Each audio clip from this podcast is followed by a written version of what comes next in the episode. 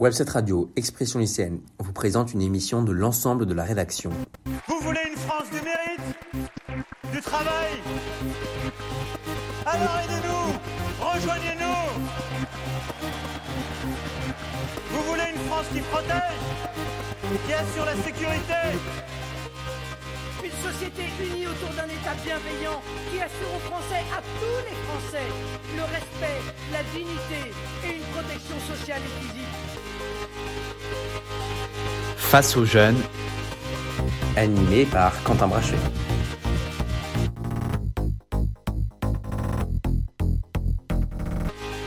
chères auditrices, chers auditeurs, bonsoir. Bienvenue dans notre dernière grande soirée politique de cette campagne présidentielle qui touche désormais à sa fin. Je suis Quentin Brachet, rédacteur en chef de Webset Radio et je suis en compagnie de Gaspard Fraboulet pour vous présenter ce soir un débat constructif d'idées. À minuit ce soir, la traditionnelle période de réserve débutera avant le vote du second tour ce dimanche 24 avril dès 8h. Cette campagne aura été dense et particulière, placée sous le signe de nombreuses crises. Pourtant, l'urgence démocratique n'a jamais été aussi élevée et aller voter devient un devoir essentiel. Alors ce soir, nous vous proposons un nouveau numéro de Face aux jeunes où deux visions de la France s'opposeront. Celle d'Emmanuel Macron, dans un instant représentée par Mandy Tino, puis celle de Marine Le Pen à 20h, représentée par Marc-Antoine Ponel. Sous la forme de deux grands entretiens, chaque porte-parole aura une heure pour tenter de convaincre les jeunes que leur projet est le plus viable et le plus durable pour les générations futures. Quelle France voulons-nous pour le prochain quinquennat? C'est toute la question de ce numéro inédit de Face aux jeunes que je vous propose de débuter tout de suite avec notre première invité de cette soirée. Le grand entretien. avec l'invité d'Expression lycéenne.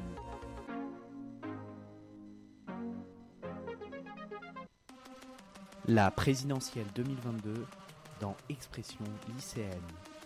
Animé par Quentin Brachet. Bonsoir Manditino. Bonsoir Quentin. Je rappelle que vous êtes porte-parole des jeunes avec Macron et que vous êtes la première des deux représentants des candidats à répondre à mes questions ce soir. Alors que dans deux jours, les Français sont appelés aux urnes, je vous demanderai comment convaincre et quelle est la vision d'Emmanuel Macron pour la France, mais aussi pour les jeunes. Nous évoquerons de nombreux sujets qui touchent le quotidien de nos concitoyens. Nous parlerons évidemment du pouvoir d'achat. Nous aborderons la question écologique, puis les thèmes de sécurité intérieure et du régalien, avant de consacrer notre dernière partie aux thèmes internationaux. Mais tout d'abord, Manditino, je vous propose de débuter cet entretien par des questions d'actualité. Alors mercredi soir, 14 millions de téléspectateurs ont visionné le traditionnel débat d'entre-deux tours entre Marine Le Pen et Emmanuel Macron. Si on ne retiendra pas de cette confrontation une phrase symbolique comme en 1974 ou encore en 1988, ce sont réellement deux visions de la France qui se sont opposées. Pourtant, on a pu avoir l'impression de la part des deux euh, candidats d'un duel très technique. Alors selon vous, ce débat a-t-il réellement permis de convaincre les indécis? Euh, D'abord, euh, je pense effectivement, oui, que ce débat a permis de convaincre les quelques indécis euh, restants. Euh, pourquoi? Parce que il faut quand même rappeler que jusqu'à maintenant, Marine Le Pen était restée dans une espèce de flou artistique où, au final, elle se cachait derrière Éric Zemmour en disant qu'elle n'était pas d'extrême droite, que son sujet c'était le pouvoir d'achat, que c'était le défenseur des Français, etc. Bref, un vaste, je dirais, en tout cas, une vaste fumisterie. Et euh, au fond, le débat d'hier soir a permis euh, à Emmanuel Macron de mettre en exergue toutes les petites incohérences euh, de Marine Le Pen et surtout de la faire sortir au fond sur ces sujets. Enfin, j'ai quand même envie de, de, de rappeler le moment du, débit, du débat pardon, où elle parle du voile, euh, où elle confond euh, islam et islamisme et elle ne le confond. Enfin, je dis confond, mais je pense qu'elle le fait en plus haïtien. Lorsque elle dit que l'outre-mer c'est l'étranger, là encore, en fait, c'est une Marine Le Pen qui s'est dévoilée. Et donc, je dirais que même si effectivement été très technique hier soir, déjà les Français sont aussi en attente de technicité. Je ne pense pas que notre démocratie se satisfasse de simplification infantilisante, mais je pense surtout que effectivement, bah, ça a permis aussi aux Français de voir que c'était projet contre projet. D'un côté, un projet pour la France, un projet d'avenir, euh, un projet d'investissement, et je pense qu'on en reparlera. Et de l'autre côté, un projet de rabougrissement, un projet euh, qui euh, d'une France qui se referme sur elle-même et qui n'a pas de vision d'avenir. Alors il y a certains observateurs qui ont parlé de cette posture d'Emmanuel Macron avec ses mains devant son, visage, qui ont estimé que c'était une forme de condescendance. Est-ce qu'il n'est pas tombé dans ce piège d'une forme d'arrogance qu'on craignait pour lui au début du débat? Écoutez, je vous remercie de poser la question. Je parlais il y a quelques instants euh, de euh, d'infantilisation euh, des, électeurs et de notre démocratie. Au fond, est-ce que c'est ça l'important? C'est une vraie question. Est-ce que dire Emmanuel, retenir du, si on retient du débat que le président sortant a été, comme tu dis, comme vous le dites, pardon, condescendant, si on a que ça à retenir du débat, au fond, c'est que ça va c'est qu'Emmanuel Macron a réussi à défendre son bilan, c'est qu'Emmanuel Macron a réussi à, euh, défendre son projet.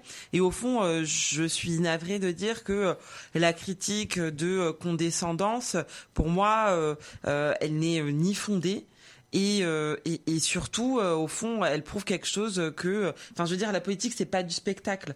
Et euh, je ne pense enfin dans ses relations je dirais à l'international dans ses relations avec le français on peut pas dire que Emmanuel Macron soit forcément un homme condescendant. Au contraire il a été au contact des français il l'a toujours fait. Il y a eu quand même des petites phrases qui ont été il y a eu effectivement il y a eu des petites phrases il s'est expliqué sur chacune d'entre elles. Mais au fond, est-ce que c'est si c'est ça qu'on retient du quinquennat, c'est qu'il y a un problème dans notre démocratie parce que je rappelle qu'on sort quand même d'un quinquennat avec euh, un taux de chômage au plus bas depuis 15 ans, un taux de chômage jeune au plus bas depuis euh, plus de 40 ans. Euh, si on retient du quinquennat les petites phrases, eh ben au fond ça veut dire qu'il y a un problème profond dans notre démocratie. Alors depuis mercredi également, une polémique agite le milieu de la presse écrite. Selon un communiqué publié par la Société des rédacteurs du journal Marianne, leur actionnaire leur aurait, imposé un changement de une. La direction a cependant démenti. Alors, dans son projet pour les médias, Emmanuel Macron souhaite supprimer la euh, redevance audiovisuelle s'il est élu. Euh, alors, ne risque-t-on pas, en accélérant la privatisation de ce secteur, de provoquer la précarisation de l'audiovisuel public et donc de nuire à, l'indépendance de ces, de ces médias? Alors, c'est une excellente question. C'est une excellente question. Euh, bon, pour répondre à la première partie, euh, euh, vous opposez euh, le fait de supprimer la redevance télé avec une privatisation. Sauf qu'en réalité, Emmanuel Macron a quand même rappelé qu'il y aurait une compensation publique par des deniers publics de cette suppression de la redevance télé. Et puis la redevance télé, elle, sert à, financer de l'audiovisuel public. Hein. Donc c'est France Télévisions, c'est Radio France. Euh, ça va pas au-delà. Marianne, par exemple, c'est pas. Euh, oui, c'était pour ouvrir sur le sur le sujet de la, mais effectivement, radio. Donc sur cette question-là, au fond, euh, sur la question purement de la redevance télé, il y a il y aura des fonds publics. En revanche, sur la question plus générale de la liberté de la presse, de l'indépendance de la presse, c'est une question qui est fondamentale. Et Emmanuel Macron a d'ores et déjà proposé que durant le quinquennat suivant, il y ait alors des grandes assises, en tout cas des médias, euh, euh, pour que chacun puisse s'exprimer, parce que euh, il ne vous aura pas échappé que si les politiques sont détestés, les journalistes le sont tout autant. Et ça pose un vrai problème dans une démocratie où les journalistes font quand même un travail formidable. c'est un engagement. Enfin, et euh, sur cette question, effectivement, il y a de nouveaux modes, pardon, d'information avec les réseaux sociaux qui eux ne sont absolument pas euh, régulés où euh, l'information, euh, l'information passe, des fausses informations passent. Et euh, d'ailleurs, ça a été le vecteur d'un certain nombre d'incompréhensions au cours du quinquennat, pas seulement sur la politique d'Emmanuel Macron, mais sur d'autres politiques. Donc au fond, c'est une question beaucoup plus globale à laquelle Emmanuel Macron évidemment n'entend pas répondre seul parce que c'est un débat de société de fond. Et il l'a dit, il s'est engagé. Il y aura un débat au cours du quinquennat sur ces questions-là. Alors pour terminer ces questions d'actualité, mardi, une centaine de lycéens ont décidé de bloquer plusieurs euh, prestigieux lycées parisiens. Je vous propose euh, d'écouter un court extrait euh, de ce qu'ils ont dit à, notre micro quand nous les avons interrogés devant le lycée Louis-le-Grand. De, de ras-le-bol général de, ce paysage politique qui a été parasité par l'extrême droite, qui nous laisse le choix qu'entre un espèce de néolibéralisme exacerbé absolument dégueulasse et, et, un fascisme en germe. Pour toutes ces raisons, on n'est peut-être pas d'accord sur ce qu'on fera la semaine prochaine, est-ce qu'on votera, est-ce qu'on votera blanc, est-ce qu'on votera Macron ou pas. Mais dans tous les cas, on veut que Macron ou Le Pen euh, mais surtout Macron, parce que c'est sûrement lui qui passera. On veut que Macron sache qu'on lui donne, on lui donne rien. Alors, il s'oppose donc à cette euh, affiche du, second tour. Comment expliquez-vous que ces jeunes euh, pensent désormais que le vote ne permet pas de résoudre leurs problèmes quotidiens et assistons ainsi à une véritable crise démocratique aujourd'hui? Alors, déjà sur la question des blocages, ben, je souhaite euh, quand même dire qu'il euh, y a une revendication euh, qui est audible et entendue. Rappelons également que les blocages, c'est, on sait tous quand ça se passe un blocage, hein, c'est parfois une minorité d'étudiants. et quand j'entends au lycée Louis le Grand un jeune parler de néolibéralisme en parlant d'Emmanuel Macron, on, pense, euh, je, crois euh, déceler un peu euh, d'où vient ce discours politique, parce que chez Emmanuel Macron, il n'y a absolument rien de néolibéraliste, pour fermer la parenthèse. mais au fond, moi, ce qui m'intrigue dans l'extrait que vous venez de diffuser, c'est que on a des jeunes qui ont 18, 19 ans et qui disent qu'ils en ont marre du système politique, qu'il y a une fatigue politique à 18 ans alors qu'on n'a pas encore ou on a juste voté pour le premier tour. Et donc effectivement, comme vous le disiez, c'est euh, révélateur d'une crise de la démocratie. Il faut, je pense qu'il ne faut pas se, cacher derrière son petit doigt.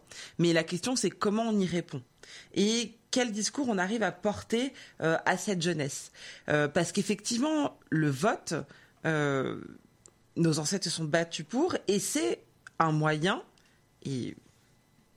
personne n'en disconviendra, c'est un moyen de prendre des décisions publiques. Après, on peut discuter des, modalités de vote. Par exemple, il y a la question pour législative d'avoir une proportionnelle, proportionnelle partielle, proportionnelle intégrale, euh, et c'est une modalité de vote. Mais euh, en tout état de cause, euh, le vote permet aux gens de s'exprimer. Parce que quand on est 65 millions de Français, il y a forcément un petit peu de représentativité, c'est normal. C'est comme toute proportion gardée quand on a un délégué de classe. Ce sont les mêmes mécanismes. Et après, là encore, c'est pas un parti euh, seul, euh, La République en marche ou Emmanuel Macron ou Marine Le Pen d'ailleurs, qui trouvera, euh, qui proposera une solution.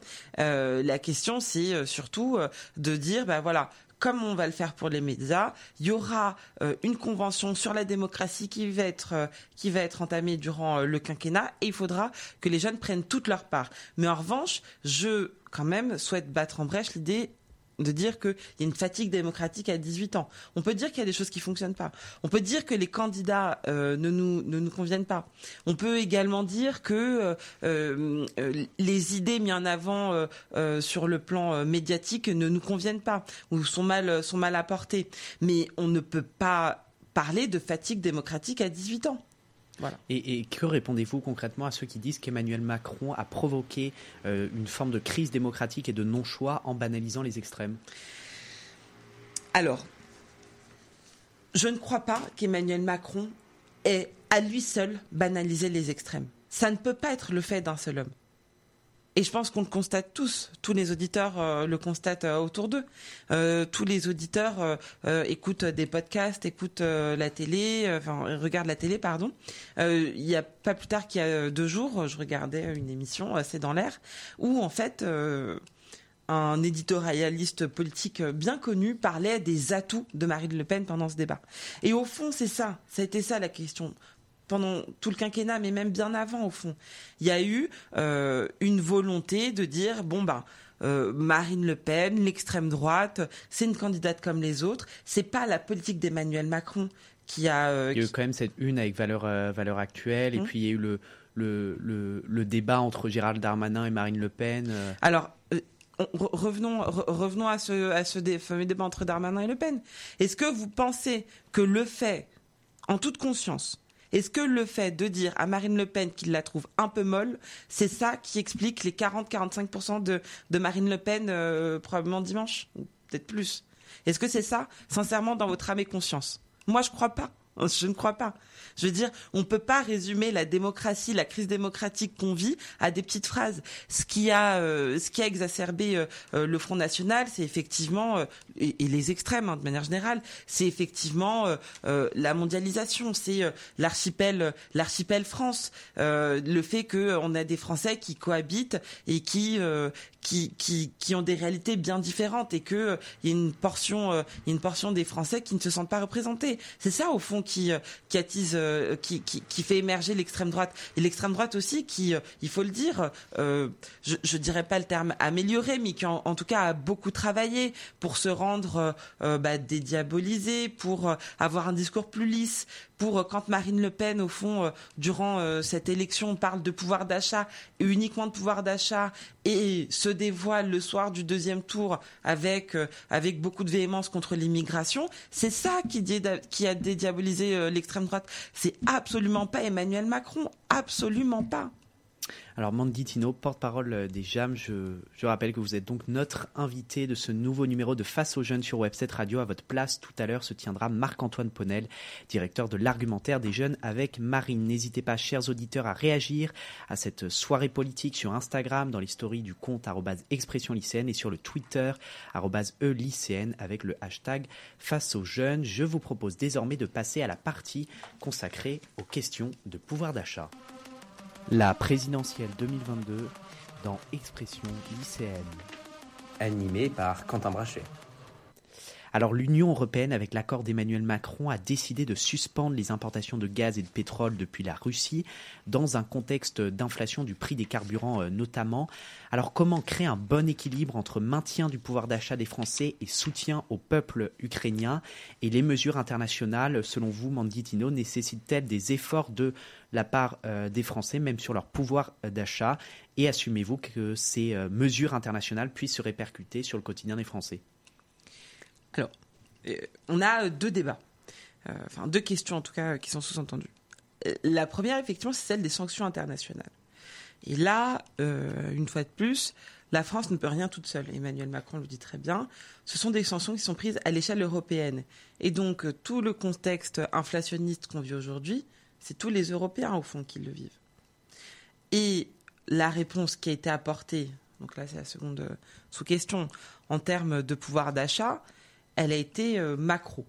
Euh, c'est-à-dire que euh, le gouvernement a créé le bouclier, le bouclier tarifaire qui permet même si avec un litre d'essence à, 2 euros, qui en fait a permis de largement limiter, largement limiter les coûts, le coût de l'essence. Aujourd'hui, il est à 2 euros je crois que sans ce bouclier, il devrait être à 5-6 euros euh, le litre. Donc il y a eu des mesures qui ont été euh, prises euh, comme cela. Après, effectivement, oui, on est dans un contexte de guerre. Et la manière dont Emmanuel Macron et le gouvernement entendent, en tout cas, résoudre, résoudre euh, ce problème, c'est aussi de parler de souveraineté. Et ça, ça fait cinq ans qu'Emmanuel Macron nous parle de souveraineté, notamment de souveraineté énergétique. Et on l'a vu, on en reparlera peut-être sur euh, tout le développement euh, du nucléaire. il parle également de souveraineté lorsqu'il parle des nouveaux modes de, de mobilité, avec par exemple la voiture en leasing à moins de la voiture électrique pardon en leasing à moins de 100 euros par mois. Ce sont en fait c'est un changement profond. Aujourd'hui, on a cette guerre en Ukraine. Euh, on a vu à l'aune de la pandémie également que euh, la France ne sera probablement pas exempte de, euh, difficultés d'ordre mondial dans les années à venir, des difficultés qui engendreront de l'inflation, c'est certain. et donc effectivement, dans ce contexte inflationniste, le gouvernement a, a eu des réponses en matière de pouvoir d'achat, mais ce sont des réponses macro. Donc effectivement, c'est pas de la monnaie. En tout cas, les Français n'ont pas eu l'impression de le ressentir parce que ça a été fait en amont. C'est-à-dire bien avant que eux sortent leur portefeuille. Mais en réalité, il y a beaucoup de choses qui ont été faites. Alors, euh, une des, mesures les plus étudiées de ce programme d'Emmanuel Macron est la mise en place du RSA conditionné à une activité effective qui permettrait euh, l'insertion. Je reprends les mots du, site avec vous. Quel est l'objectif d'une telle mesure et concrètement, cela signifie-t-il qu'aujourd'hui, un Français qui ne travaille pas et qui n'est pas inscrit au chômage ne touchera plus un minimum pour vivre? Alors, ça ne veut absolument pas dire ça. Euh, déjà, rappelons-le, parce que quand même dans la pensée macroniste, c'est que les, personnes qui sont au RSA, qui ont ces besoins en matière financière, sont des gens qui doivent être aidés. C'est ça aussi le macronisme, hein, c'est de dire que euh, il est hors de question que euh, des Français euh, soient en situation délicate, enfin en tout cas soient en situation délicate, et donc tout notre engagement politique, hein, c'est d'aller contre ça. Sur la question du RSA et de, de, de, de l'engagement, enfin de, du, en fait, en réalité, c'est une formation. Le modèle, quel est-il? C'est le modèle de la garantie jeune. Alors, je ne sais pas si vous êtes au fait de la garantie jeune, mais l'idée, c'était de dire que euh, pour les jeunes de moins de 25 ans, euh, qui sont, euh, qu'on appelle ça les nets, qui n'ont ni emploi ni formation, il y a effectivement une soulte qui, une soulte de un peu plus de 500 euros, en fait, de, l'ordre du RSA, qui leur est accordé. Mais euh, cette somme d'argent, euh, elle est accompagnée. Il y a un accompagnement à euh, retrouver du travail, retrouver une formation. Parce que fond, c'est ça le macronisme. Est-ce que vous pensez que c'est humaniste de dire bon bah prends tes 500 euros et puis retourne retourne chez tes parents, retourne là où t'es. On veut pas entendre parler de toi. Non. Et c'est pas une question d'argent au fond. C'est ça qu'il faut comprendre, c'est que cette cette question de, en fait, il y a eu tout le débat autour de dire Macron veut pas mettre le RSA pour les moins de 25 ans. Mais non, parce que ça veut dire quoi? Ça veut dire euh, euh, empocher votre argent et puis dormez braves gens. On fait rien avec 500 euros. C'est c'est quelque chose qui doit être momentané. C'est euh, deux trois mois, mais entre mais ensuite il faut trouver une formation. Il faut mais mais c'est pas parce que c'est pas parce qu'on oblige les gens à travailler. C'est pas ça. C'est qu'au fond le travail ça permet de rentrer dans une dignité. Et ça Emmanuel Macron le dit très bien. Et c'est aussi c'est également pardon euh, euh, constaté sur le plan médical. Le fait d'avoir un travail, ça permet de s'insérer dans la société, d'être bien, d'être en accord avec soi-même. Bon, et évidemment avec les dérives du monde du travail que, dont personne ne dit, qu'on viendra ici. Pardon. Mais euh, au fond, voilà, l'idée c'est de dire que le modèle du RSA, c'est la garantie jeune. C'est une somme d'argent plus un accompagnement, euh, un accompagnement à la formation. Et en fait, c'est ni plus ni moins ça qui va être euh, fait pour le RSA. Et donc, c'est à hauteur de 15 heures par semaine. Alors toujours sur, euh, sur euh, la question du, travail, Emmanuel Macron dans son projet invite les Français à travailler plus longtemps, promettant ainsi de réaliser une grande réforme des, retraites qu'il n'avait cependant pas réussi à imposer en 2019 euh, face aux grèves des syndicats, puis après avec à cause de, la crise Covid. Alors sur ce point, quelles sont les mesures qui ont changé par rapport à la réforme de, de 2019 et pourquoi pourrait-il dans ce potentiel nouveau quinquennat réussir à faire ce accepter ce, projet Bon. Ça fait combien de temps Ça fait combien de temps qu'on entend parler de la réforme des retraites?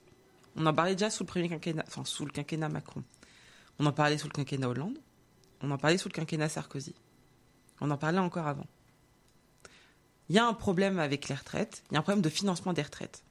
Alors certains euh, euh, sortent les chiffres du corps, etc. Certes, mais euh, le corps s'est dédié trois mois après le premier rapport. Donc, euh, il y a manifestement un problème de financement des retraites.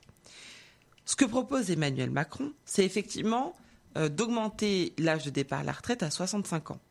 Mais 65 ans comment? C'est 65 ans avec une prise en compte de la pénibilité, ce que par exemple ne prévoit pas le programme de, Marine Le Pen. et donc en plus, ce sera progressif, c'est 4 mois par an. Euh, quatre mois par an sur euh, sur euh, alors là honnêtement j'avoue sécher le le Pardon. Tous, les ministres voilà. ont, du mal aussi. Hein. J'avoue que là, le chiffre m'échappe. Bon, en tout état de cause, c'est 65 ans. Mais au fond, ça permet, ça permet déjà de, une prise en compte des pénibilités et surtout, surtout, et ça on en parle moins, c'est qu'il y aura un minimum de retraite désormais à 1100 euros. Aujourd'hui, on est d'accord, il, y a des pensions de retraite à 750, 800, 900 euros. Et ça, c'est indigne. Ça, c'est indigne. Et donc, l'idée, c'est 1100 euros minimum pour les retraites. Et surtout que ces retraites en dessous de 1100 euros, en général, qui, qui, en, qui, en, qui en bénéficient? Ce sont les femmes, malheureusement, qui sont arrêtées pour élever leurs enfants. Les agriculteurs. Et donc, avec, euh, voilà, le but, c'est d'avoir un, un plancher de 1100 euros pour euh, les retraites. Et donc oui, alors est-ce qu'Emmanuel Macron euh, va réussir euh, à la mettre en place? D'une part, je l'espère. Et, d'autre part, Emmanuel Macron a quand même, enfin, je veux dire, ça fait des semaines qu'il parle de cette réforme des retraites. S'il est élu, s'il est élu dimanche soir, il n'aura menti à personne là-dessus. Donc, il faudra également parler avec les représentants, les partenaires sociaux, mais mais il faudra aller au bout de cette, cette réforme. En fait, c'est soit ça, soit on augmente les impôts. Mais les impôts de qui? Les impôts des classes moyennes. Sauf qu'on voit bien que dans le contexte inflationniste dans lequel on est, c'est peut-être pas la solution. Alors, il y a de nombreuses réformes économiques dans, ce programme. Cependant, la dette de la France n'a jamais été aussi élevée. Elle atteint 115% du, PIB. Alors, comment financer toutes ces réformes? Et l'équilibre budgétaire ne doit-il pas être aussi une euh, des multiples priorités du prochain quinquennat? Alors, il y a deux choses. Euh, la première, c'est que d'abord, avant la pandémie, euh, la, France et le gouvernement avaient euh, commencé à réduire drastiquement le, le, montant de la dette. En tout cas, avaient commencé à, exactement à, réduire le montant de la dette. Alors, on a quand même, selon les chiffres que j'ai que, que j'ai préparé en, amont de l'émission, selon l'INSEE, euh, la dette a augmenté de 616 milliards d'euros en 4 ans, avec seulement 165 milliards d'euros imputés au, Covid. Alors, c'est la vérification de TF1 après le débat d'hier soir. D'accord, certes, euh, mais en tout cas, bon, j'ai pas le là-dessus, j'ai pas forcément euh, le détail, mais euh, sur euh, sur sur cette somme précise, sur cette somme précise, en, réalité, il y a également les investissements d'avenir qui ont été qui sont qui, sont pris en compte dans, ces dépenses. Et au fond, l'objectif, c'est de revenir à à l'équilibre en 2027 sur une trajectoire normale. Mais comme le dit Emmanuel Macron, euh, il a assumé tout ce qu'il a fait, les dépenses, les dépenses qu'il a faites euh, en matière de dette Covid, la, dette Covid qui a été contractée. Euh, en réalité, cette dette, il l'a assumée. Elle a permis surtout en fait de, limiter la casse. elle a permis d'éviter que les entreprises ne ferment. et donc c'était ça, et il l'a assumé parfaitement. Et tous les économistes sont unanimes. c'était la seule chose à faire. Mais, du coup, comment on revient à cet équilibre euh, budgétaire? Bah, euh, comment revient cet équilibre budgétaire? Face à chaque euh, dépense, Emmanuel Macron a prévu effectivement de, de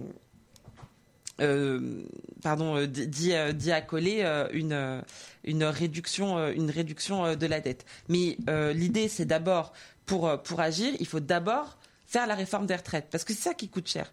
Et il y a également euh, euh, faire une grosse réforme sur, euh, sur la fonction publique. Et ça également, il a tenté de la faire durant le premier, durant le quinquennat. Et bon, après, effectivement, il y a eu le Covid, etc. Mais L'idée, c'est d'abord de dire que ce sont ces deux grandes masses qui permettront de réduire drastiquement la dette. Alors Mandy Tino, porte-parole des jeunes avec Macron, je rappelle que vous êtes toujours notre euh, invité. À votre place, tout à l'heure, se tiendra Marc-Antoine Ponel, directeur de l'argumentaire des jeunes avec euh, Marine. Intéressons-nous désormais aux questions écologiques qui sont au cœur des préoccupations de la jeunesse. La présidentielle 2022 dans Expression lycéenne. Animée par Quentin Brachet. Alors l'actualité de cette campagne présidentielle, c'est donc aussi le rapport du GIEC euh, sorti euh, récemment et qui dresse un constat très alarmant. La température sur Terre aurait déjà augmenté de 1,09 degré depuis l'ère pré-industrielle et la probabilité que nous atteignions une augmentation de 1,5% degrés Celsius est supérieure à 50% d'ici 2050. Alors comment faire de ce sujet l'urgence du prochain quinquennat et quelles mesures doit-on impérativement mettre en place pour répondre à l'inquiétude de ce dérèglement climatique, Manditino Alors déjà, j'aimerais préciser quelque chose. Emmanuel Macron est fondamentalement écolo. Je le dis parce que c'est ce qu'il a démontré, c'est ce qu'il a porté à Bruxelles pendant ces cinq... Enfin, quand il a eu l'occasion, c'est ce qu'il a porté à Bruxelles quand il en avait l'occasion. Il était très ambitieux, notamment avec les accords de Paris. Donc Emmanuel Macron est profondément écolo. Une fois qu'on a dit ça, il y a des choses qui ont été mises en place euh, durant euh, le quinquennat. Euh, et en fait, ce sont, je dirais, ça a l'air d'être des mesurettes, mais au fond, c'est ça qui permet de, réduire, de réduire drastiquement notre empreinte écologique. Bah, on a d'abord le fait d'avoir mis en place ma prime rénov. Rénov, c'est 700 000 logements. Et l'objectif, c'est de la continuer. Mais pourquoi? Parce que la dépense énergétique des logements, dont corollaire en plus c'est le mal logement et les gens qui ont froid, etc. Ça, c'est une, les passoires énergétiques, c'est une euh, des choses qui consomment le, plus d'énergie, euh, le plus d'énergie en France. Euh, la seconde, la seconde réforme, enfin, en tout cas pas réforme, mais le second point, c'est qu'il y a eu un vrai courage sur ces questions-là. Il a fait des choses que personne n'avait fait auparavant. Et je pense, par exemple, au fait de ne plus pouvoir louer des logements, des passoires thermiques, en fait, à échéance 2025. Mais est-ce que vous vous rendez compte du Big Bang que ça, que ça va provoquer sur le marché immobilier? Donc il y a eu évidemment des mesures d'accompagnement pour les propriétaires, mais ça, c'est, on s'en rend pas compte, mais c'est révolutionnaire. Ça veut dire qu'un logement classé E, F ne pourra plus être loué, ne sera plus sur le marché. Ça veut dire que les, les, les, marchands de sommeil ne pourront plus louer ces logements.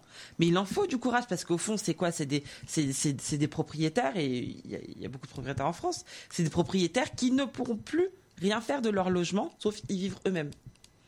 Donc ça, il y a eu du courage politique. Ensuite, euh, et, je, tiens juste quand même à préciser que sur la question de, la rénovation énergétique euh, des logements, c'est un des éléments qui a été mis en exergue par le GIEC en termes de propositions. Et effectivement, et ils l'ont dit, et je pense qu'on peut le reconnaître, que euh, le GIEC considérait que euh, ça n'allait pas assez loin, euh, sur la rénovation des logements. Effectivement, et donc c'est pour ça qu'Emmanuel Macron veut le prolonger. du coup, si on devait retenir une mesure écologique du, du ah. programme d'Emmanuel Macron? Honnêtement, il y en a tellement, mais je dirais, je dirais quand même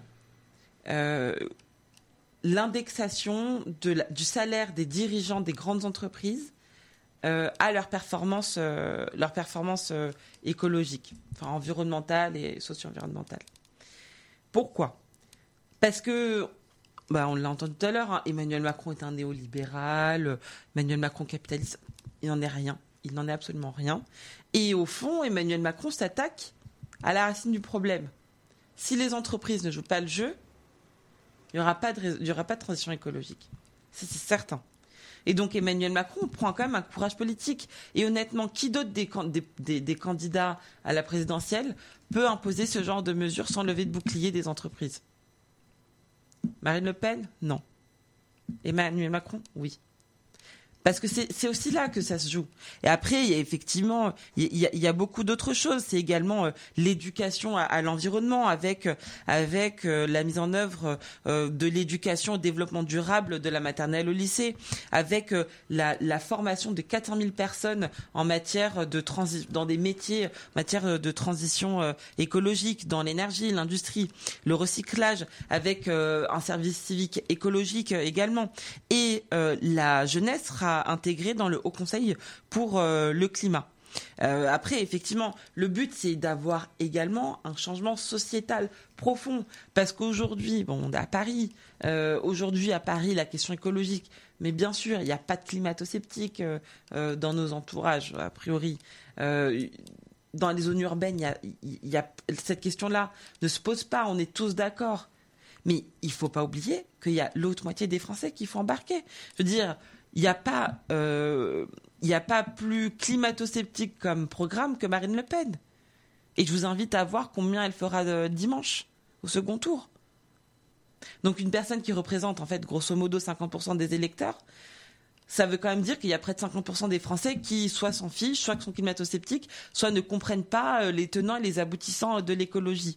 Et au fond, c'est là qu'Emmanuel Macron a été, a, été je dirais, fort, ou en tout cas euh, a permis de mettre en, exergue des contradictions de nous, Français. C'est qui dit, oui, je suis d'accord, il faut aller plus loin sur l'écologie. Il l'a dit à Marseille. Mais comment tu fais pour embarquer les 50% restants des Français? C'est pas le président de la République qui, lui, tout seul, pourra pourra mettre en œuvre ce changement. Il faut aussi que les Français se parlent sur ces questions-là. Faire une manif, c'est bien. Aller bloquer, c'est bien. Mais si vous vous engagez pas, si vous arrêtez la discussion avec votre oncle qui est climato-sceptique euh, à table parce que vous voulez pas causer de problème, si euh, vous euh, n'allez pas convaincre vous-même, et il s'agit pas seulement d'aller s'engager dans l'association, même si c'est génial, mais en fait, les changements profonds de la France, et quels qu'ils soient, que ce soit sur les mœurs, sur euh, sur euh, ou sur les mœurs, sur euh, l'écologie, ça ne se fera que si les Français dialoguent entre eux. Et c'est une des clés de notre crise démocratique, c'est que les Français ne se parlent plus. Et sur la question de l'écologie, il sera fondamental d'accompagner ou pas d'ailleurs le gouvernement sur ces questions-là.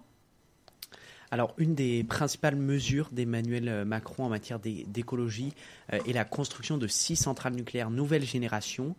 Euh, alors, selon vous, cependant, faut-il aussi développer euh, les énergies euh, renouvelables? Et que répondre à ceux, notamment du, du, côté de Marine Le Pen, qui critiquent la défiguration du paysage par les, par les éoliennes?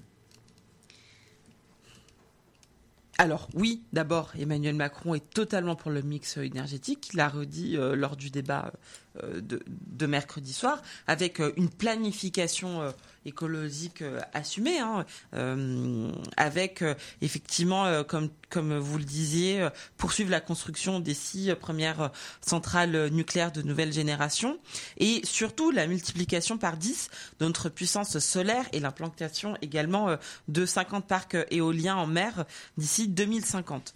Le but, c'est de bâtir toute une filière euh, d'énergie renouvelable avec, comme je le disais, euh, les 400 000 notamment euh, emplois dans, dans, ce secteur. Donc oui, effectivement, il y a le mix énergétique qui est au centre de la politique écologique d'Emmanuel Macron. Il y a également, et je ne l'ai pas dit, le fait d'investir pour l'hydrogène vert qui permettra de faire avancer des voitures, des avions euh, et des avions. Euh, donc oui, effectivement. Après, euh, honnêtement, sans trop revenir sur les propositions de Marine Le Pen, parce que on est bien d'accord, c'est une gabegie, et, il l'a redit au débat, démonter des éoliennes qui sont déjà montées, ce serait d'une part une perte d'argent, et, puis surtout, ce serait une inefficient en matière énergétique et écologique.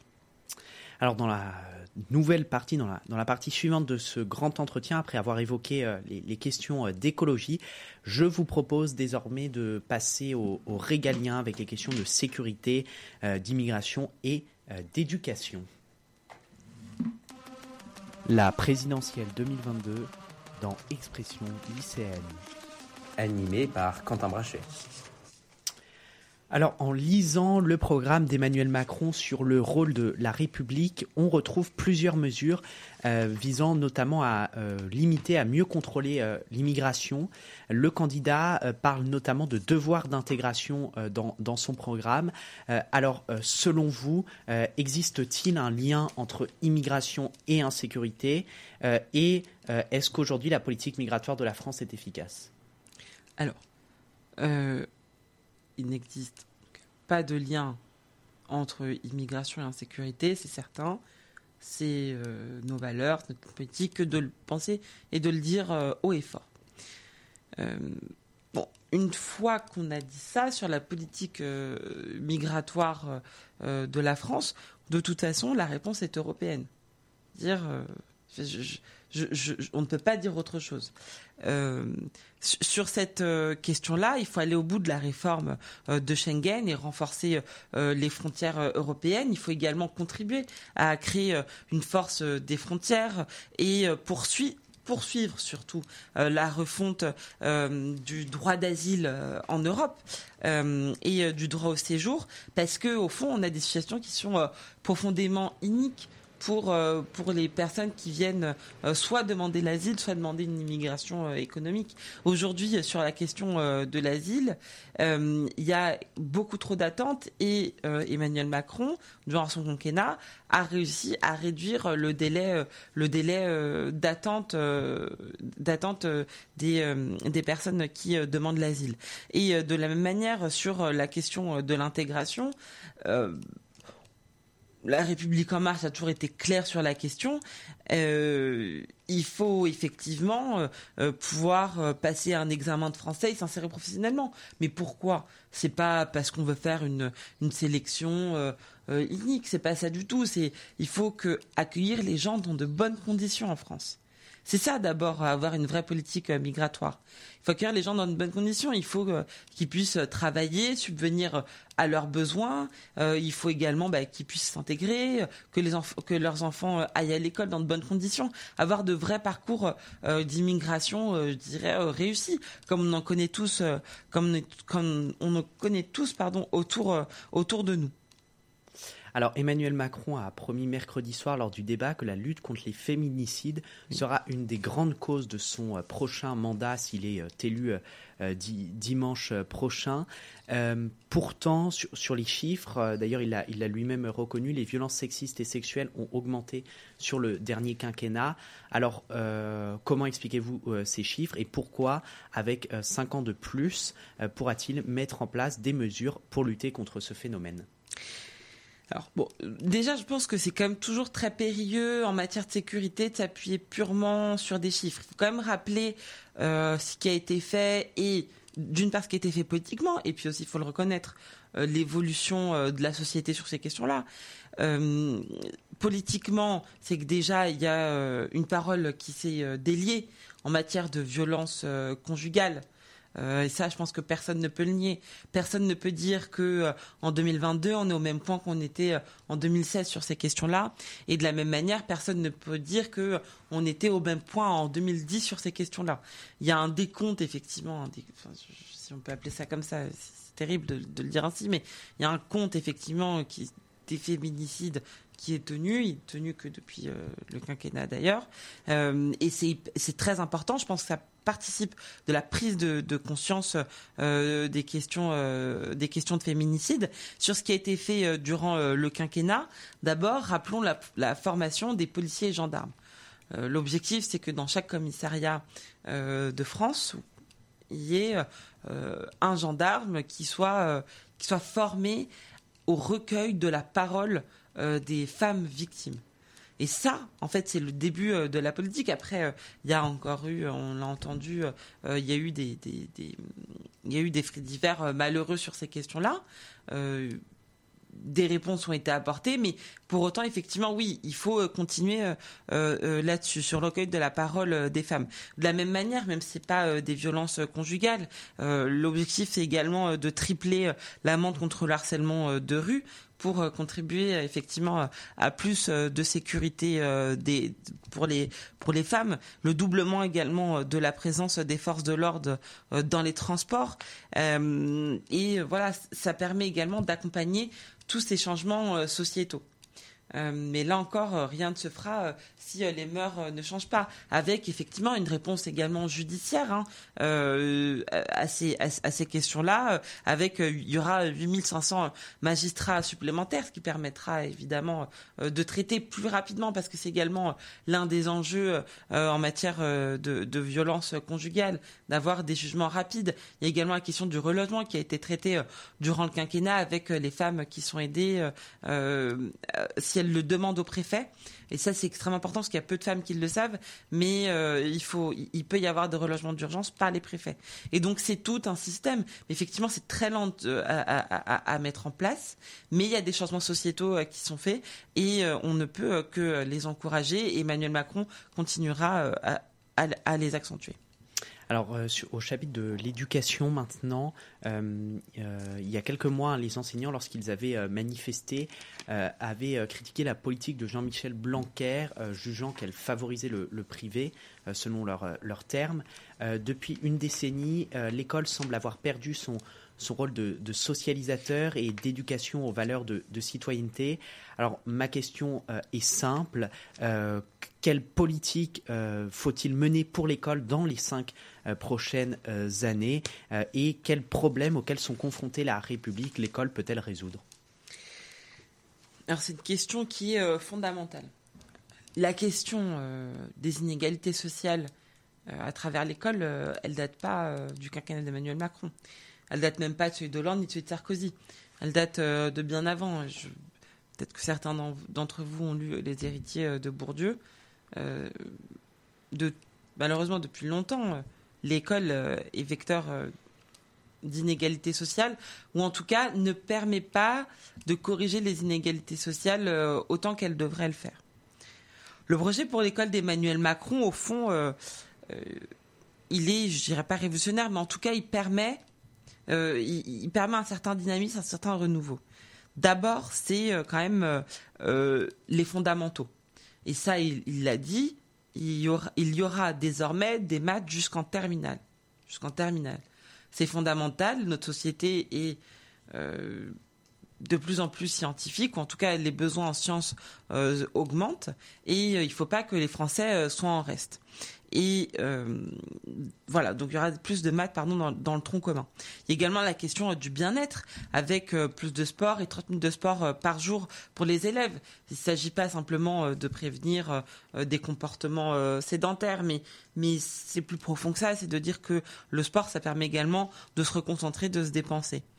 Euh, il y a également, et ça, je pense que il faut euh, il faut le dire, c'est l'inclusion euh, des jeunes en situation de handicap à l'école, avec une augmentation jusqu'à 35 heures du temps de travail, des accompagnements pour les élèves en situation de handicap. pour les aider pour les aider à mieux aider les enfants. Mais au fond, le troisième pilier, je pense que c'est également ça le plus important, c'est, je pense que ce qui est important pour un jeune, c'est de savoir où on va. C'est question de l'orientation, au fond. Et aujourd'hui, je pense que tous ceux qui m'écoutent euh, savent que l'orientation, c'est pas forcément, euh, c'est pas forcément le fort de l'école, malheureusement, et que selon là d'où on vient, on n'est pas aussi bien orienté. Et donc, ben, on peut par exemple, euh, Emmanuel Macron propose que tous les enfants découvrent de la cinquième à la troisième plusieurs métiers. Des métiers techniques, des métiers manuels, ce qui permettra aux, aux jeunes de prendre conscience de, tout ce qui leur est offert. Il y a également, et ça je pense que c'est le plus important, et on parlait d'inégalité, c'est la grande réforme du lycée professionnel. Aujourd'hui, on voit tous l'image qu'ont les lycées professionnels, alors qu'on n'a jamais autant eu besoin de gens qui font des travaux manuels, qui font des travaux techniques. Euh, et donc, ce sera une voie d'excellence avec une augmentation euh, du temps passé en stage et également une rémunération des stagiaires. Ça, c'est très important. Il y aura également des formations qui seront mises en adéquation avec les besoins aujourd'hui du marché du travail, parce que c'est aussi ça, qui est primordial. C'est comment obtenir des débouchés. Euh, et il y aura également euh, plus de places ouvertes dans les filières qui euh, correspondent aux besoins euh, de, la, de la nation, donc en BTS, en, licence pro, etc. Et il faudra également réguler les filières qui ne mènent pas euh, forcément à de l'emploi. Et donc au fond, au fond, comme je le disais, la réforme de l'école, elle se fera avec tout le monde. Elle se fera avec tout le monde. Et il y aura des objectifs clairs, à savoir mieux former, je l'ai dit, en, sur la transmission euh, des fondamentaux, avoir également euh, euh, les chances, des chances pour tous. Et il y a quelque chose qu'on a très bien fait pendant le quinquennat, c'est le dédoublement des classes dans les REP et REP+. moi, je viens d'un département, le Val-de-Marne, où très vite, les classes qui ont bénéficié de 12 élèves par classe ont vu substantiellement leurs résultats augmenter. Et il y a également un élément fondamental, c'est euh, une meilleure rémunération des professeurs. Euh, avec le corollaire, c'est également plus de liberté dans les établissements pour euh, le recrutement d'une partie de l'équipe pédagogique. Ça, c'est également important. il ne faut pas croire qu'on étudie de la même manière à Vitry-sur-Seine, dans mon lycée, que dans le lycée euh, dans d'autres lycées euh, parisiens euh, ou ailleurs dans le 78. Et donc au fond, ce que propose Emmanuel Macron, c'est un nouveau pacte républicain pour l'école qui mettra les enseignants, les, enseignants, pardon, les parents et les élèves autour d'un même projet pédagogique. Alors je vous propose désormais, Manditino, de passer pour la dernière partie de cette émission avant une conclusion aux questions européennes préparées par Gaspard Fraboulet la présidentielle 2022 dans Expression lycéenne. Animé par Quentin Brachet.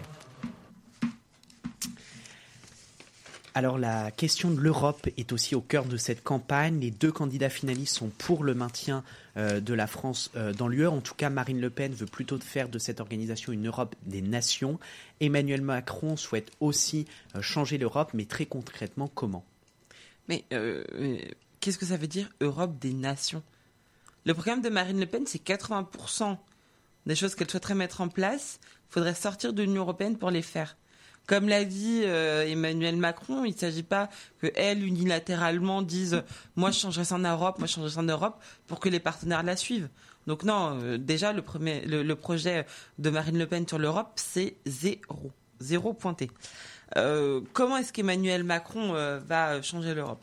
Bah déjà, je pense que contrairement à, à ses prédécesseurs, pardon, il a un vrai discours européen. C'est-à-dire que ce qui est mal en Europe, il, le dit et il l'avoue. Et ce qui est bien, il le dit. Et quand il y a des choses positives qui sont faites, il le dit. Quand c'est l'Europe qui finance, il le dit. Quand c'est l'Europe qui trouvera la solution parce qu'il faut une solution euh, à 27, il le dit. Donc déjà, il y a un changement de mentalité profonde sur la question euh, européenne. Donc c'est un président qui assume. Et ça, c'est un des premiers jalons pour euh, changer l'Europe. On en parlait tout à l'heure. Il y a également la question euh, d'assurer la puissance de l'Europe, la puissance énergétique, en accélérant euh, la décarbonation et le déploiement des énergies, des énergies propres. Il faut qu'on ait une réponse européenne sur ces questions-là. Il faut également euh, que l'Europe puisse assurer une forme d'autonomie technologique. Là encore, la, la pandémie, pardon, l'a prouvé. On manque de, de, de certains composants dans nos voitures, dans nos téléphones portables. Et ça, c'est pas acceptable si on veut une Europe qui soit euh, championne. Et donc l'idée, c'est euh, d'abord de se protéger dans nos domaines stratégiques. Et ça, il n'y a que la réglementation européenne qui pourra qui pourra le faire. Il faut une réponse commune. Et euh, en construisant également des réponses, des dispositifs européens avec un cloud européen. Et il faudra également euh, euh, assurer une autonomie euh, stratégique en matière de défense. Donc je dirais que Emmanuel Macron, en matière d'Europe, il a des projets évidemment, il ne pourra pas faire seul. Mais il a une volonté et il est écouté sur la scène européenne. Alors, une, question pour, pour clore ce, sujet qu'on avait déjà un peu évoqué en, début euh, d'entretien. Euh, L'OTAN est au cœur aussi de cette crise euh, ukrainienne. alors, selon vous, doit-on, selon vous et selon le programme d'Emmanuel Macron, doit-on rester dans l'OTAN tel, tel que l'organisation est actuellement et faut-il la réformer? Écoutez, euh, sur cette question, oui, effectivement, euh, il faut. Euh, il n'y a pas de sujet, évidemment, il faut rester dans l'auteur. De toute façon, c'est ça la politique d'Emmanuel Macron. Toutes les formes, toutes les organisations qui permettent d'avoir des espaces privilégiés de discussion, qui permettent de maintenir la paix, doivent être maintenues. Il n'y a pas de question de sortir de l'OTAN. Ça, c'est le rêve de certains, certains, certains politiques, mais au, fond, euh, c'est pas ça qui réglera les problèmes. Non, non, il faut rester dans l'OTAN, qui nous apporte également une force substantielle. Alors, je vous propose d'aborder la conclusion de, cet entretien. Euh, il nous reste euh, trois minutes. alors, cela va se dérouler en deux parties. D'abord, juste une série de questions rapides où je vous inviterai à répondre par oui ou non. et ensuite, vous aurez une carte blanche d'une minute pour conclure, pour adresser un message aux, jeunes euh, avant, euh, avant euh, dimanche soir. Alors, pour commencer, pour vous et pour Emmanuel Macron, faut-il légaliser le cannabis? Pour Emmanuel Macron, non. Pour moi, enfin pour les jeunes avec Macron, oui. Donc le combat n'est pas fini. Alors, doit-on interdire la chasse le week-end? Sur cette question, je ne crois pas qu'il se soit prononcé. Après, effectivement, oui, il faut que il faut que les espaces euh, forestiers euh, soient accessibles à tout le monde. Et donc, il faut avancer euh, vers une solution de consensus. Alors, le vote blanc doit-il être reconnu? Alors, je n'ai pas la position d'Emmanuel Macron. Au JAM, on a une position, c'est de dire pourquoi pas, mais pourquoi faire? Sous quelles conditions? On ne peut pas dire oui ou non sur cette question. alors, êtes-vous favorable à la PMA pour toutes? Alors, aux jeunes avec Macron, euh, oui. après, je ne connais pas la position du président dessus. Faut-il organiser un référendum sur la peine de mort? Absolument pas. Doit-on abaisser le droit de vote à 16 ans? Emmanuel Macron et les jeunes avec Macron d'ailleurs euh, se sont montrés défavorables, euh, mais tout simplement parce que d'une part il y a d'autres modes d'engagement euh, entre 16 et 18 ans, et surtout il, faut d'abord régler le problème des abstentionnistes qui ont déjà le droit de voter. Alors faut-il insérer une dose de proportionnel à l'Assemblée nationale? Emmanuel Macron n'y est pas fermé, mais une fois de plus, pour toutes les questions d'ordre électoral et constitutionnel, c'est dans quelles conditions? Et euh, reconnaissez-vous une radicalisation du débat ces dernières années? Ah, c'est certain. Alors, je vous propose euh, maintenant euh, de, vous donner une minute. Hein. on a pile une minute. quel est votre message pour les jeunes avant le vote de ce dimanche 24 avril? Bah, Tout d'abord, merci d'avoir écouté cette émission. le message que j'aimerais adresser à notre jeunesse, c'est que Emmanuel Macron, c'est le président des jeunes, c'est le président de la jeunesse. C'est le président le plus jeune de la Ve République, mais c'est également le président qui a permis de faire baisser le taux de chômage des jeunes euh, au plus bas de ce qu'il est depuis 40 euh, ans. Ça n'avait jamais été fait. les 700 000 apprentis, ça n'avait jamais été fait. Emmanuel Macron, c'est quelqu'un qui croit profondément à la jeunesse et qui est résolument tourné vers l'avenir. Et on le voit, toutes les politiques d'investissement, quand il parle d'écologie, évidemment, c'est une France qui se projette. C'est ça le projet d'Emmanuel Macron, c'est une France ouverte, c'est également une France euh, du social, euh, c'est une France qui euh, tend la main bah, à l'immigration et c'est une France qui tend la main aux gens qui souhaitent être réinsérés. C'est ça Emmanuel Macron au fond et au-delà de toutes les caricatures, je crois que son quinquennat, son dernier quinquennat l'a prouvé. Et je pense pour terminer que le nihilisme, le nini, euh, ni Macron ni Le Pen ne ne correspond pas à, notre réalité politique. Il y a euh, face à nous un démocrate, Emmanuel Macron, euh, quelqu'un qui se battra pour la jeunesse, pour l'écologie, et en face de lui, bah, une personne rabougrie, euh, une France rabougrie qui ne croit pas en l'écologie. Donc je pense que j'espère que les jeunes feront le bon choix et qu'ils participeront, si Emmanuel Macron est élu, aux changements sociétaux profonds parce qu'on a besoin d'eux, on a besoin de nous, la France a besoin de nous, on a besoin de dialogue social entre les Français et on compte sur les jeunes pour ça. Merci beaucoup Mandy Tino pour cet entretien très enrichissant. vous souhaite bon courage pour la fin de cette campagne. À bientôt. Je vous propose désormais, chers auditeurs, de marquer une pause musicale avant de recevoir Marc-Antoine Ponel, directeur de l'argumentaire des jeunes avec Marine. On écoute, on écoute euh, Corail de Julien Doré et de Juliette Armanet et on se retrouve tout de suite.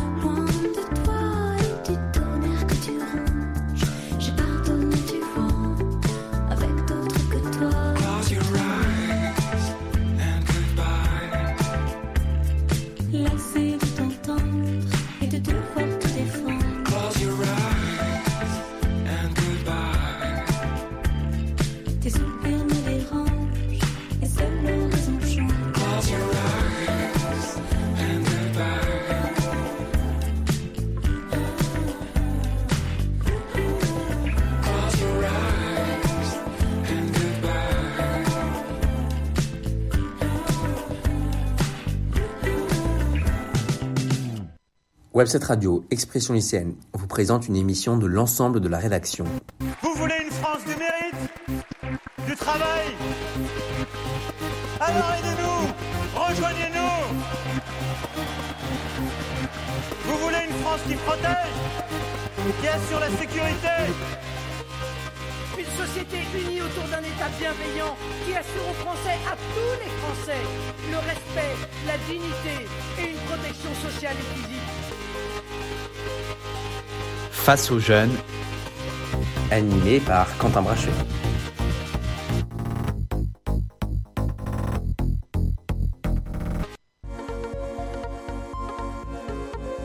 le grand entretien. Avec l'invité d'Expression lycéenne.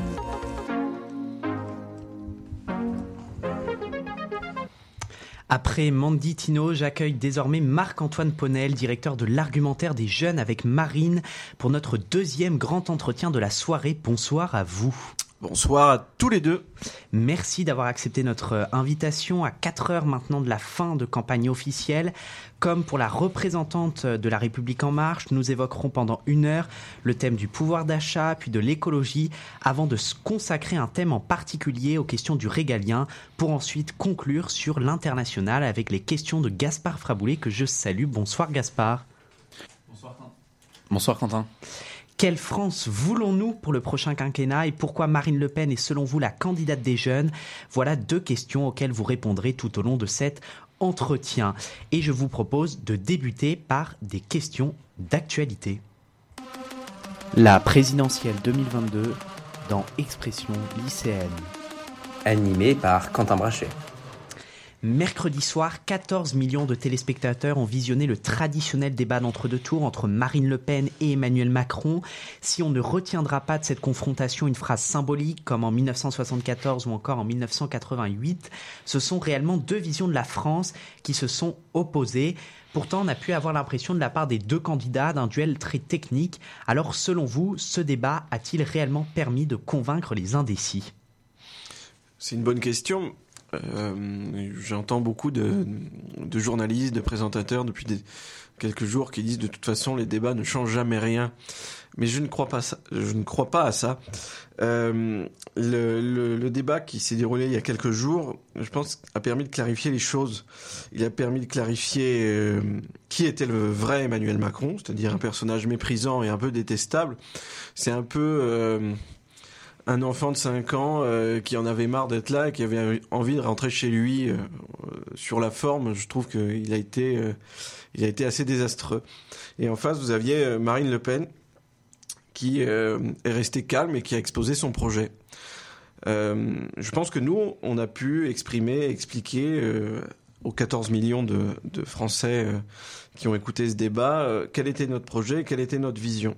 Emmanuel Macron, lui, s'est contenté d'ailleurs en utilisant des chiffres mauvais, euh, comme le fact-checking de TF1 a pu le montrer. Euh, euh, essayer de démontrer que, le programme de Marine Le Pen n'était pas le bon, il a échoué et il n'a pas présenté le sien. Je pense que c'est dommage pour lui. Je pense que Marine Le Pen a clairement gagné le débat. Après, est-ce que les indécis ont été convaincus La réponse, et la seule vraie réponse, elle aura lieu dimanche. Alors cependant, on a noté quand même que Marine Le Pen apparaissait un peu plus en retrait qu'en 2017 euh, et par rapport à, Emmanuel Macron. Euh, Est-ce qu'elle ne serait pas tombée dans le piège inverse de 2017, c'est-à-dire être sur la retenue pour éviter le faux pas?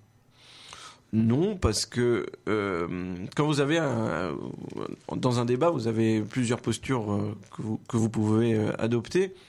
Et en face, on avait un Emmanuel Macron euh, assez condescendant et assez agressif. Donc le fait de rester calme, en fait, tranche totalement avec euh, la position d'Emmanuel Macron et montre tout simplement euh, les caractères des deux personnages. D'un côté, vous avez une femme d'État prête à gouverner, et de l'autre, un monsieur certes ancien chef d'État, mais bien énervé et on dirait que, comme il l'a dit lui-même, il n'a pas envie de faire 50 plus. Alors on continue ces questions d'actualité avec la situation en Ukraine. Depuis quelques jours, la Russie a lancé une offensive violente sur l'est du pays. Dans une conférence la semaine dernière, Marine Le Pen a affirmé que, je cite, l'OTAN devrait effectuer un rapprochement stratégique avec la Russie une fois la guerre terminée. Alors quelle stratégie euh, internationale euh, poursuit-elle euh, Et face aux horreurs notamment de Boutcha, l'heure n'est-il pas à tenter de diminuer la grande puissance du pouvoir russe? Un sujet compliqué. D'abord, euh, sur la guerre en Ukraine, euh, Marine Le Pen a été assez claire. Euh, nous condamnons évidemment l'offensive, nous condamnons les violences et tous les crimes qui s'en suivent. Ça, c'est la première clarification. Deuxième chose, sur la position qui est la nôtre, qui est de dire ben, la Russie bougera pas, elle sera toujours aux portes de l'Europe. Et qu'est-ce qu'on fait une fois que cette guerre se terminera Est-ce que euh, on ostracise totalement la Russie ou est-ce que euh, on arrive à discuter pour maintenir une paix aussi fragile soit-elle euh, au sein de l'Union européenne, au sein de l'Europe? Et euh, il y a aussi la question de savoir si on pousse la Russie dans les bras de la Chine. Euh, on a vu que euh, les, les sanctions que nous avons mises en place ont, ont entraîné euh, la Russie à aller euh, du côté de l'Inde, du côté de la Chine, et donc de trouver des solutions alternatives. Donc rompre tout dialogue n'est jamais bon. Emmanuel Macron d'ailleurs n'a jamais rompu de dialogue. Et donc je pense qu'il faut continuer à discuter avec la Russie, essayer dans un premier temps d'arrêter cette guerre, de faire le bilan de celle-ci, d'essayer euh, voilà, de, condamner ce qu'il a condamné, de sanctionner ce qu'il a sanctionné, et ensuite euh, d'avancer ensemble vers euh, des compromis qui nous permettront d'éviter d'avoir une guerre comme celle-ci tous les huit ans, puisque je rappelle qu'il y avait déjà un conflit dans le Donbass qui dure depuis près de dix ans.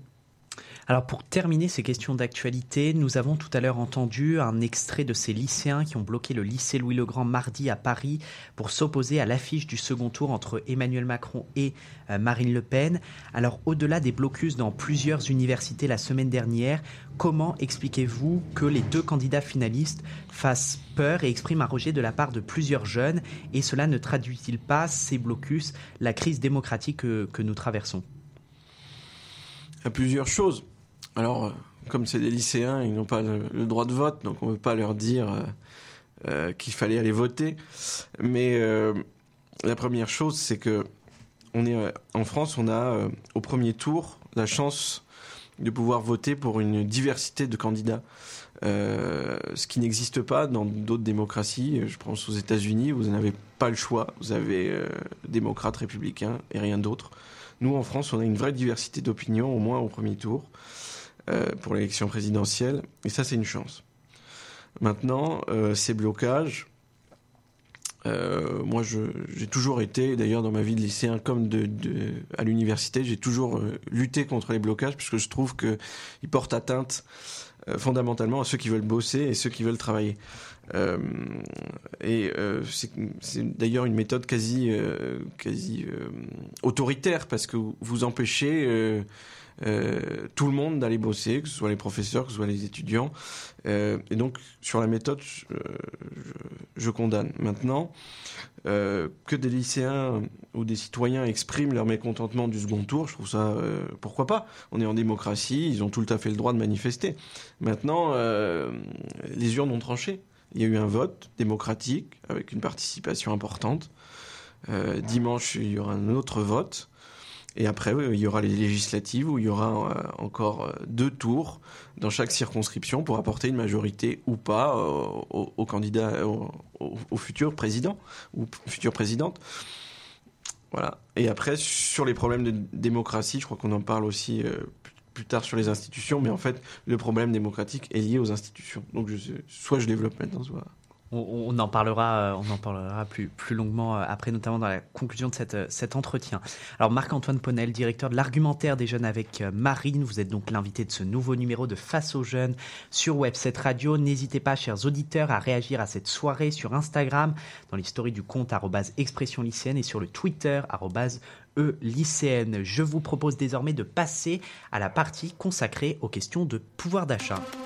La présidentielle 2022 dans Expression lycéenne. animé par Quentin Brachet. Alors suite à l'inflation euh, des, des, prix du, du, carburant, la France, avec la coopération de l'Union européenne, a mis en place un, un, bouclier financier qui limite cette hausse aujourd'hui à 2%. Euh, si elle était élue le 24 avril prochain, que ferait euh, Marine Le Pen en plus sur cette question? Et peut-on aller plus loin que, que, le, que, le, gouvernement tout en finançant les mesures? Bah, la mesure phare de Marine Le Pen sur l'énergie, c'est la baisse du taux de TVA, le passant de 20% actuellement à 5,5%. Donc ça, c'est ce qui apporterait, euh, par exemple, sur un plein euh, d'une voiture classique, euh, près, près de 8 euros pour, pour le, citoyen, le consommateur, ce qui est non négligeable, puisque on a une, une, majorité de gens qui utilisent leur voiture pour, pour aller juste travailler. Et c'est aussi équitable parce que il y a ceux qui vont travailler, mais il y a aussi les mères de famille qui vont chercher leurs enfants. Euh, vous avez aussi euh, la nécessité d'aller faire les cours du quotidien, etc. C'est pour ça que les mesures euh, comme le chèque entreprise sont au fond un peu inégalitaires parce que tous ceux qui ont des activités annexes n'en profitent pas du tout. Sur sur le financement, déjà dire que l'augmentation du prix de l'essence a profité largement à l'État. Euh, il y a euh, les trois quarts du prix de, l'énergie en général sont des taxes. Et donc, quand le prix euh, de l'essence augmente mécaniquement, ça rapporte plus d'argent. Donc, vous avez de quoi financer en fait votre baisse de TVA. Ensuite, c'est juste symboliquement et, même le geste, c'est de dire que l'énergie, c'est c'est de la première nécessité. Au même titre que vous devez pouvoir manger, vous devez pouvoir vous chauffer, vous devez pouvoir vous laver. Et donc, euh, c'est en cela que nous, on veut baisser la TVA. Et, je pense que c'est la mesure marqueur euh, de Marine Le Pen sur ce sujet.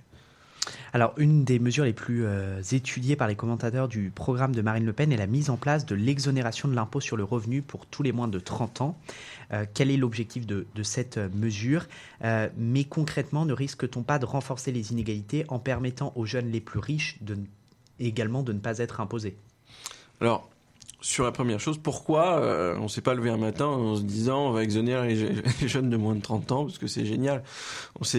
On est parti d'un constat qui est que on a 80% des jeunes en France qui se disent euh, qu'il faut partir ailleurs pour être bien payé et trouver un bon travail. C'est désastreux parce que euh, vous videz de votre jeunesse, vous videz de vos talents et donc euh, le pays ne progresse plus, n'innove plus. Nos, éléments les, les, meilleurs vont souvent, en fait, par exemple aux États-Unis, pour développer des systèmes informatiques, etc.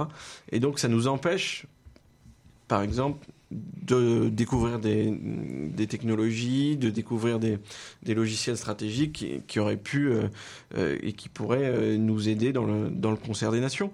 Donc, ce qu'on se dit, c'est que donc il faut maintenir les jeunes et leur dire en France, vous pouvez réussir, vous pouvez investir, vous pouvez innover. Voilà, c'était l'objectif. Et alors sur l'inégalité, euh, certes, euh, on, enlève cet impôt sur le revenu pour les moins de 30 ans, mais si vous gagnez énormément d'argent, nous on met en place un, impôt sur la fortune financière.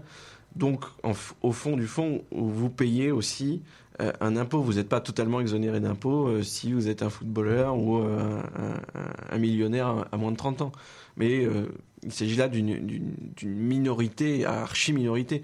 Au fond, avec cette mesure, on apporte de l'oxygène aux jeunes de moins de 30 ans. Ça leur permet euh, de trouver un travail qui paye mieux, euh, de parfois euh, constituer un apport pour s'acheter un appartement ou une maison quand ils ont les moyens, et de construire plus simplement et plus rapidement leur vie.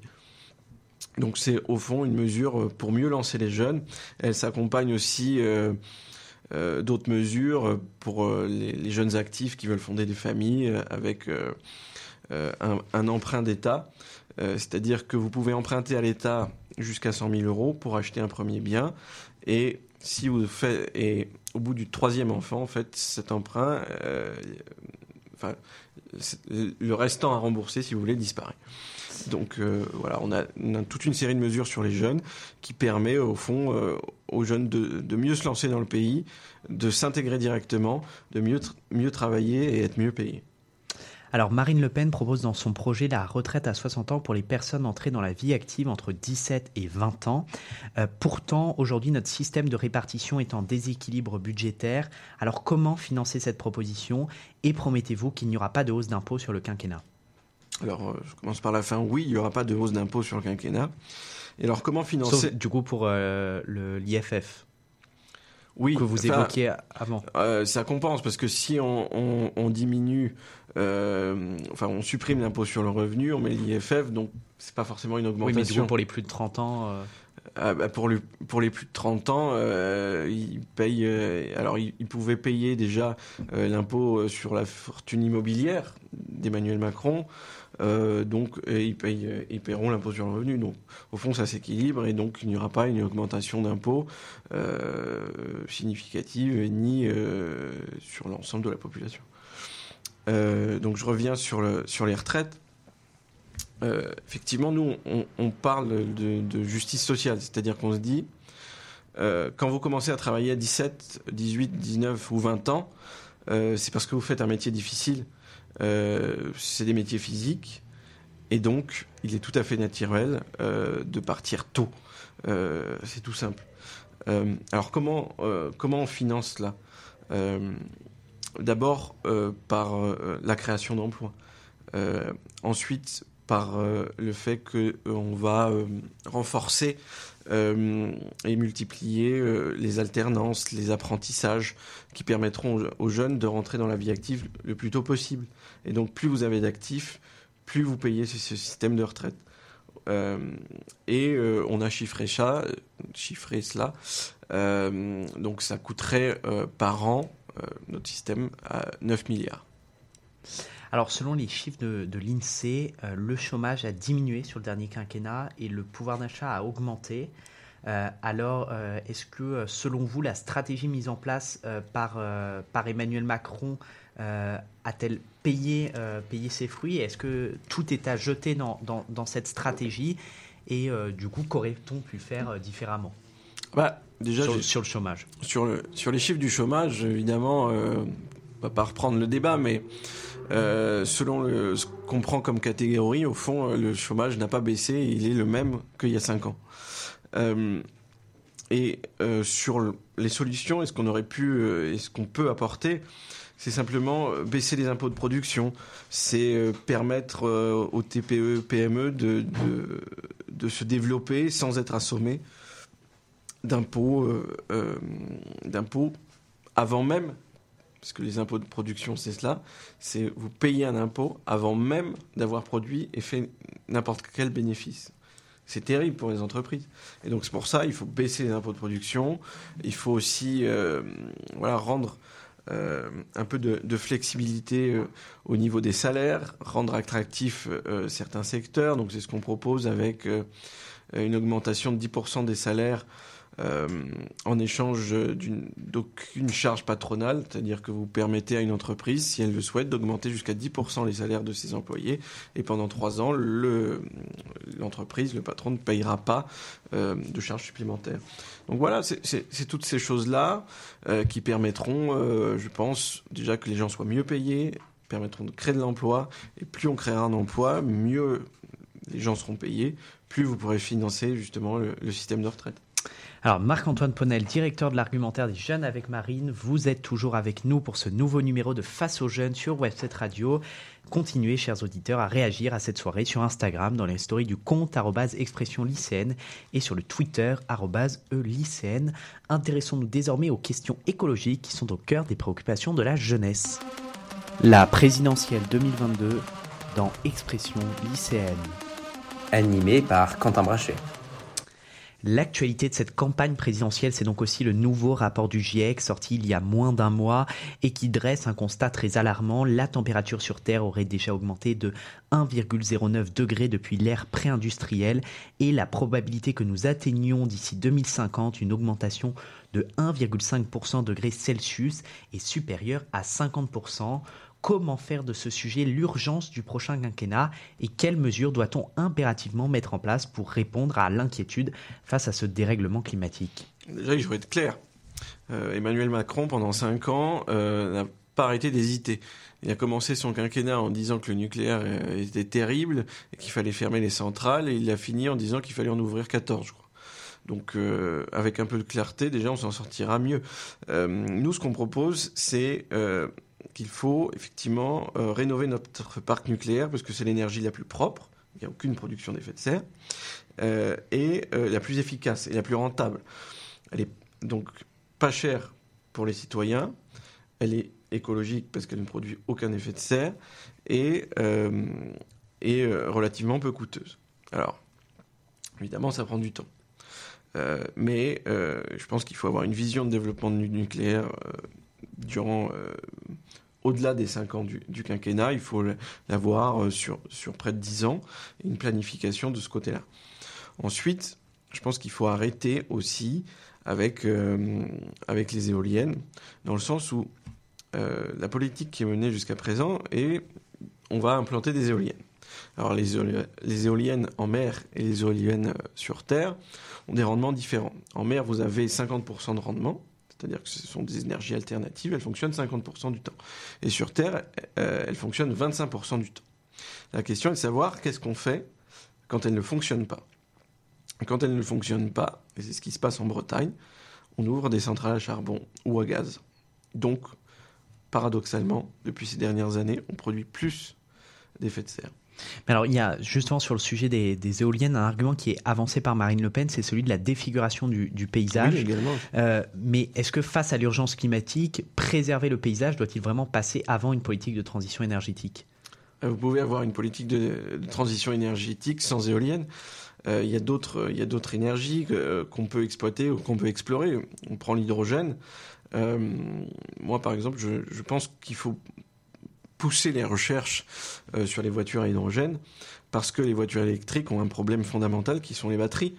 Euh, les batteries, au fond, sont euh, extrêmement polluantes. Et finalement, on ne, fait que déplacer le problème. Donc il faut, il faut vraiment réfléchir à des énergies réellement renouvelables et pas alternatives. Parce que les énergies alternatives nous obligent à utiliser des énergies polluantes. C'est ça un peu l'hypocrisie de ces éoliennes. Et après, il y a, les éoliennes ont des vrais impacts euh, pour celles en mer. Euh, lorsque vous implantez un, champ d'éoliennes, les pêcheurs peuvent plus y aller puisqu'il n'y a plus de poissons. Euh, vous abîmez les, coraux et, les fonds marins puisque vous coulez quand même des tonnes et des tonnes de béton. Donc est-ce que c'est vraiment écolo d'implanter ces choses-là? Et ensuite, vous avez une question d'esthétique. Euh, bah, les éoliennes, c'est pas très très beau. Et donc, euh, vous pouvez gâcher euh, aussi la vue du littoral. Et le littoral breton est très beau, donc a aucune envie de le voir défiguré. Alors, Marine Le Pen avance aussi l'argument du localisme comme principal moyen pour lutter contre le réchauffement climatique. Elle propose ainsi une redynamisation des circuits courts et euh, de euh, nos territoires. Alors, dans le processus de mondialisation dans lequel la France est engagée euh, aujourd'hui, on est obligé de commercer à, l'international et cela pollue énormément. Donc, comment limiter les émissions de gaz à effet de serre sur ces, grands échanges au-delà du, localisme qui, concentre donc son l'action à, l'échelle locale? Ah, il y a plusieurs choses. Je pense que là, pour le coup, il faut agir d'une manière nationale et manière européenne. C'est-à-dire qu'il faut qu'on se concerte pour savoir qu'est-ce que l'Union européenne peut produire. Et donc, considérer que tout ce que nous pouvons produire sur l'Union européenne ne doit pas être importé sous peine de taxes. C'est-à-dire qu'il faut que euh, l'importation soit moins intéressante que la production de l'Union européenne. Et donc, une, forme de taxe écolo euh, pour permettre aux consommateurs euh, de consommer, entre guillemets, européen. Euh, parce qu'il faut avoir conscience aussi que la France ne produit pas tout, mais je pense qu'à 27 pays, on est capable de produire une grande partie des choses. Donc, il faut avoir une logique comme celle-là. Euh, et essayer, voilà, de... Alors, sur les consommations locales, je pense qu'il faut instaurer dans les, dans les législations de la concurrence une clause écologique. C'est-à-dire que euh, il faut consommer au plus près. Euh, et donc, euh, dans les appels d'offres pour les cantines, euh, les entreprises qui sont au plus proches doivent être privilégiées.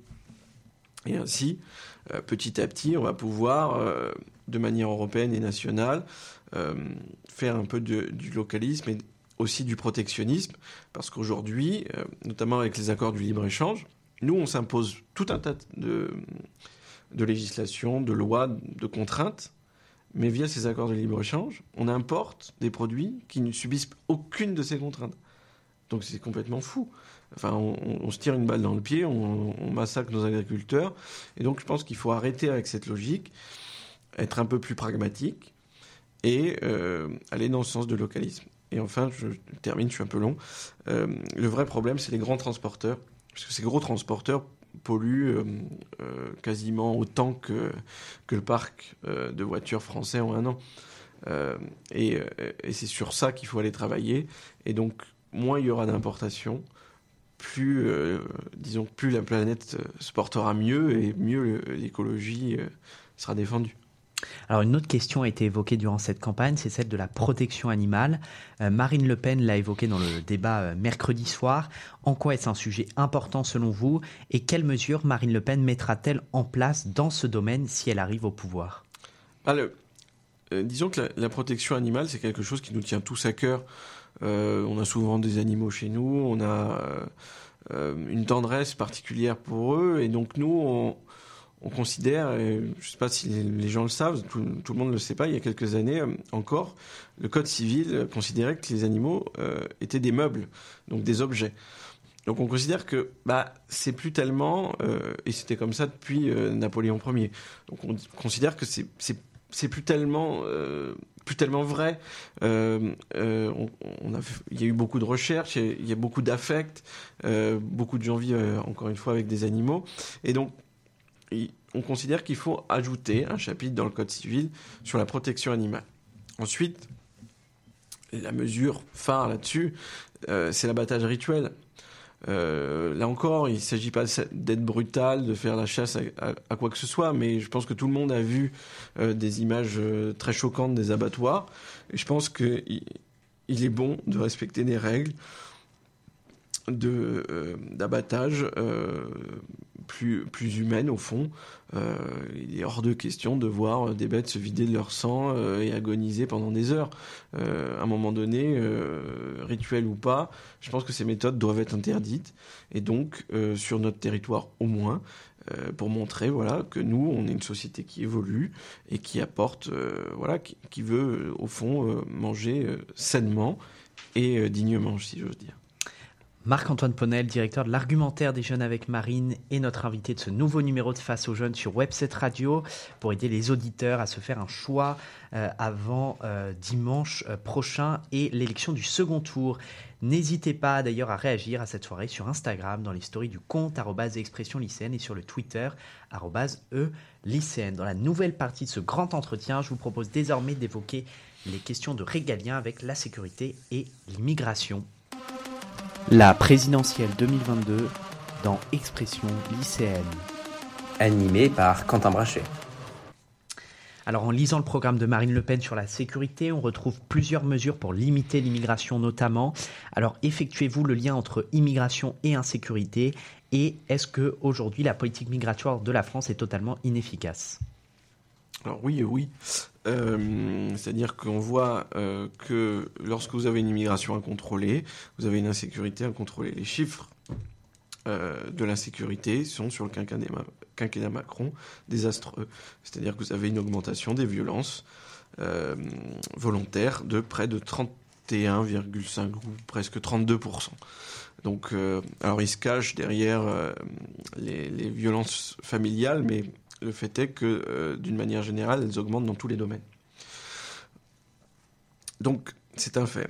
Alors, ensuite, comment, régler cette, euh, immigration? Nous, on part du principe que euh, si on vient en France, on y vient pour travailler. Donc, premier élément, pour obtenir un visa, il faudra,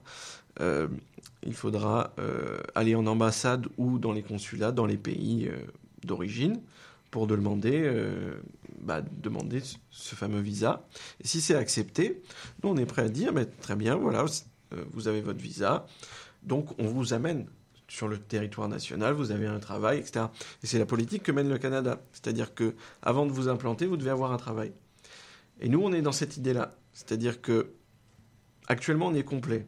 Et ça sert à rien d'accueillir des gens pour qu'ils aillent vivre euh, sous des tentes pour choper des maladies ou qu'ils aillent risquer leur vie pour traverser la Méditerranée pour au fond arriver, euh, arriver à rien et, et vivre dans la misère au, au milieu de Paris. Donc, ce qu'on dit, c'est vous venez pour un travail et pour travailler. Mais si je ne parle pas des réfugiés. hein. Si, si la priorité euh, nationale est, est mise en place, ce sera Oui. beaucoup plus compliqué pour les étrangers de, de, de, de trouver un travail. Bah, oui, parce que ce qu'on veut, c'est d'abord donner du travail aux Français. Il y a quand même encore euh, près de 6 millions de chômeurs, donc il faut régler d'abord ce problème. Vous avez aussi des problèmes de logement, vous avez aussi des problèmes, comme on le disait, d'insécurité. Donc le temps qu'on règle ça, nous ce qu'on dit, c'est voilà, on réduit l'immigration au minimum.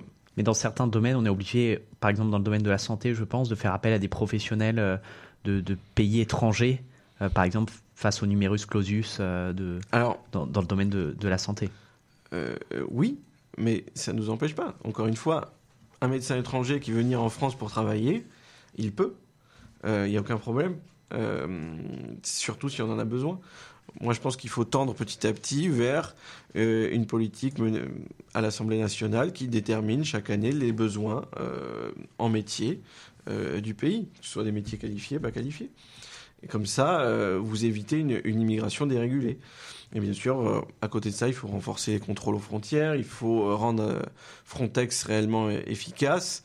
Et encore une fois, je ne mets pas les réfugiés dans, ces lots-là. On parle d'immigration clandestine ou des immigrations de travail, qui, elles, nous coûtent cher. Vous avez parlé tout à l'heure du fait que les, futurs migrants en France devaient se rendre, devraient se rendre, si Marine Le Pen est élue, dans des consulats, dans des ambassades dans leur pays d'origine, mais euh, dans, des, dans, des, euh, dans, plusieurs pays, notamment euh, au Moyen-Orient, etc., où les, la, la situation diplomatique avec la France est plutôt compliquée et où, où les régimes dictator, enfin, dictatoriales font tout pour garder leur, euh, leur population, comment ils pourraient euh, arriver quand même à, à fuir, euh, je pense notamment à la Syrie, comment ils pourraient arriver à fuir, à à fuir leur pays en, toute légalité? Le, ce, qu'ils font aujourd'hui, c'est euh, les Syriens euh, sont passés par, la- par exemple en Turquie pour aller euh, ensuite en Europe, en Grèce, etc., en prenant des risques quasiment inc- inconsidérables. Donc nous, ce, ce qu'on leur permet, c'est d'éviter de faire des, des milliers de kilomètres de trajet et de s'arrêter dans le pays le, le plus proche avec une ambassade française. Donc là, en l'occurrence, pour la Syrie, euh, alors je ne sais pas si elle est ouverte aujourd'hui, l'ambassade en Oui, France. oui, nous, il est ouverte, mais. euh, Mais peu importe, donc ça sera le- les pays aux alentours. Parce que c'est juste euh, leur éviter des risques supplémentaires. Euh, on a vu euh, les drames humains que ça engendre. Euh, et puis, il y a une forme d'hypocrisie, c'est-à-dire que vous allez promettre à des gens un, Eldon- un Eldorado qui n'existe pas. C'est-à-dire que c'est des gens qui s'attendent à aller vivre dans un pays bien, avec un salaire décent, et qui se retrouvent sous des tentes euh, à, Paris. Euh, à un moment donné, il faut, euh, il faut arrêter cela. Et donc, d'un côté, dire la vérité aux gens, de l'autre, réduire les pompes aspirantes de l'immigration, ce qui nous permettra de faire des économies, et ensuite, remettre un peu tout cela en ordre, permettre aux Français de trouver un travail, et ensuite euh, avoir une immigration de travail euh, qui est utile à notre pays. Alors justement sur la question des, des liens avec les, les pays euh, étrangers, Marine Le Pen, elle propose également dans son programme l'expulsion euh, des, des étrangers qui seraient euh, condamnés. Euh, cependant, ce renvoi dans le pays euh, d'origine devra être accepté euh, par, euh, par le gouvernement local. Alors comment euh, souhaitez-vous mettre en place une telle mesure et que faire si les pays étrangers refusent? Bah, d'abord, ça se fait par des négociations, c'est-à-dire que on n'ira pas euh, dire euh, vous allez reprendre vos délinquants euh, comme ça, ça ne se fera pas d'un claquement de doigts. Donc il y aura des discussions. Je pense que dans la plupart des cas, les pays pourront tout à fait accepter de récupérer des délinquants, d'origine de leur pays, de leur État. Euh, et d'ailleurs, il ne s'agit pas, parce que je l'ai entendu aussi, euh, lorsqu'on a un délinquant arrêté sur le sol français, si on peut l'extrader et qu'il finisse sa peine euh, à l'étranger, on ne se gênera pas. Il y a des conventions internationales qui nous empêchent de le faire dans un certain nombre de cas, mais quand on respectera ces, ces pays respectent ces conventions internationales, on ne se gênera pas. Euh, et ensuite, si on a des vrais pays qui, sont récalcitrants, qui ne veulent vraiment pas récupérer leurs délinquants, alors on touchera au porte-monnaie. Euh, C'est-à-dire qu'on arrêtera euh, l'aide au développement qu'on donne généralement aux pays, aux pays Nord-Afrique, Afrique. on arrêtera aussi les flux financiers et on pourra aussi voilà, durcir, euh, durcir euh, petit à petit les visas, euh, on diminue le nombre de visas, on empêche les visas, puis après on touche un peu aux oligarques de ces pays qui ont souvent des, des, belles maisons en France. Donc il y a tout un, un, tas de méthodes qui nous permettront d'agir sur ces pays pour qu'ils récupèrent des délinquants qui n'auront rien à faire dans notre pays. Alors Marine Le Pen a estimé euh, que la question du voile, je cite, était complexe, mais euh, elle souhaite cependant l'interdire dans, l'espace public. Euh, N'avez-vous pas peur par une telle mesure de dresser les Français les uns contre les autres et comment la, faire euh, appliquer concrètement? Est-ce qu'un policier aujourd'hui a le temps et surtout les, moyens de demander à une femme de retirer son voile dans, l'espace public? Bah, Ils ont eu le temps et les moyens de contrôler tout le monde à porter le masque, donc manifestement oui. Euh, et ensuite, je pense que c'est une erreur de, dire que euh, ça va entraîner la guerre civile, etc. Nous, justement, la démarche que nous faisons, c'est de dire le voile est aujourd'hui un instrument politique euh, en faveur de l'islamisme radical, euh, qui est une idéologie qui est fondamentalement anti-républicaine et antidémocrate. Donc, il faut lutter contre. Donc, nous interdirons le, le voile dans l'espace public. Évidemment, euh, voilà, euh, il y aura des débats à l'Assemblée nationale pour adapter cette loi et éviter euh, et, éviter qu'elle soit peut-être choquante pour des des personnes qui sont on avait vu ça a beaucoup tourné cette dame sur le marché qui avait interpellé Marine Le Pen qui avait plus de 70 ans et qui disait qu'elle portait le voile euh, plus par tradition que par, euh, par une idéologie fondamentale. Au fond, le, le vrai problème, c'est cet islamisme radical qui naît euh, dans, dans la nouvelle génération. Et on a vu que, d'ailleurs, les, les terroristes sont tous des, des jeunes. Et donc, c'est là qu'il faut agir. C'est ça que nous visons. Euh, on ne fait pas des lois pour emmerder le monde, nous. On fait des lois pour rassembler le monde et euh, re faire renaître la cohésion nationale. Mais et donc c'est notre objectif. Mais est-ce que le voile est vraiment un attribut de, de l'islamisme radical? Parce que parfois il peut être porté aussi euh, pour, des, pour des convictions euh, religieuses. Alors simples. comment on explique que le symbole principal dans les pays islamiques des femmes, quand elles veulent se libérer, c'est d'enlever le voile? Est-ce que nous, la France, pays des Lumières, on va se battre pour que des gens puissent euh, s'enfermer? À un moment donné, euh, je pense que c'est notre devoir et, oui, c'est notre devoir de porter cette, ces lumières-là et ce flambeau de la liberté. Alors au chapitre éducatif, depuis une décennie, euh, l'école semble avoir perdu son rôle de socialisateur et d'éducation aux valeurs de citoyenneté. Comment réintroduire de la mixité sociale à l'école et créer des citoyens éveillés? Quels problèmes auxquels sont confrontés la République? L'école peut-elle résoudre? C'est toujours compliqué. Euh, l'école ne peut pas tout. Euh, on a longtemps pensé que l'école pouvait éduquer les jeunes, mais en fait, c'est pas son rôle. Son rôle, c'est de les instruire. Donc, il faut qu'elle les instruise euh, le mieux et le plus objectivement possible. Euh, pour cela, nous, on, prône, euh, voilà l'enseignement en priorité des fondamentaux, c'est-à-dire les mathématiques, le français, l'histoire, pour qu'il y ait une base commune et, et rehausser un peu le niveau, puisqu'on a vu que le niveau avait, avait pas mal baissé. Ensuite, si on parle des, quartiers difficiles ou des, ou des campagnes où il manque des écoles, il y a une question de, un, du nombre de professeurs, d'une d'établissements spécialisés. Je pense que euh, tout cela se fait département par département et au cas par cas. Euh, et donc, je pense que l'État et les départements doivent avoir un dialogue constant sur, ce, sur ces sujets pour euh, implanter des nouvelles écoles là où il le faut ou euh, retourner sur ce qu'on appelait les internats d'excellence qui, je pense, euh, ont un avenir. Et si on devait retenir une mesure éducative du programme de, Marine Le Pen, euh, qu'est-ce que que ça serait? La mesure éducative, euh, je dirais principale, c'est le retour euh, aux, aux, fondamentaux pour rehausser le niveau. C'est l'objectif qu'on donnera à l'école. Sur les autres thématiques, qui sont insécurité, qui sont multiplication des problèmes à l'école, des incivilités, etc. Je pense que c'est d'autres sujets qui ne sont pas nécessairement liés à ce qu'on apprend à l'école. Alors n'hésitez pas, chères auditrices et chers auditeurs, à continuer à réagir à cette émission sur nos réseaux sociaux. C'est désormais euh, au tour de Gaspard Fraboulet de vous interroger, Marc-Antoine Ponel, sur les questions internationales. La présidentielle 2022 dans Expression lycéenne. Animé par Quentin Brachet. Marc-Antoine Ponel, je vous propose de commencer tout de suite cette séquence internationale par l'Europe, qui est au cœur de la campagne. Euh, Marine Le Pen veut clairement euh, rester dans l'Union européenne tout en voulant la réformer. Elle a évoqué une Europe des nations euh, au débat de mercredi soir. Concrètement, qu'est-ce que cela apporterait de plus aux États par rapport à l'Union européenne qu'on connaît aujourd'hui? En fait, l'idée, c'est de, de réduire les pouvoirs de la Commission, qui sont une espèce d'organisme non élu euh, qui essaye de donner des, ordres euh, aux, États souverains. Et donc, on, nous, on dit non. Euh, cette commission doit être en fait un secrétaire de l'Union européenne qui exécutera simplement ce que les États membres lui diront. et ce seront les États membres, souverainement et à l'unanimité, qui établiront des politiques sur l'échelle de l'Union européenne. Voilà, c'est tout simplement ce que nous disons.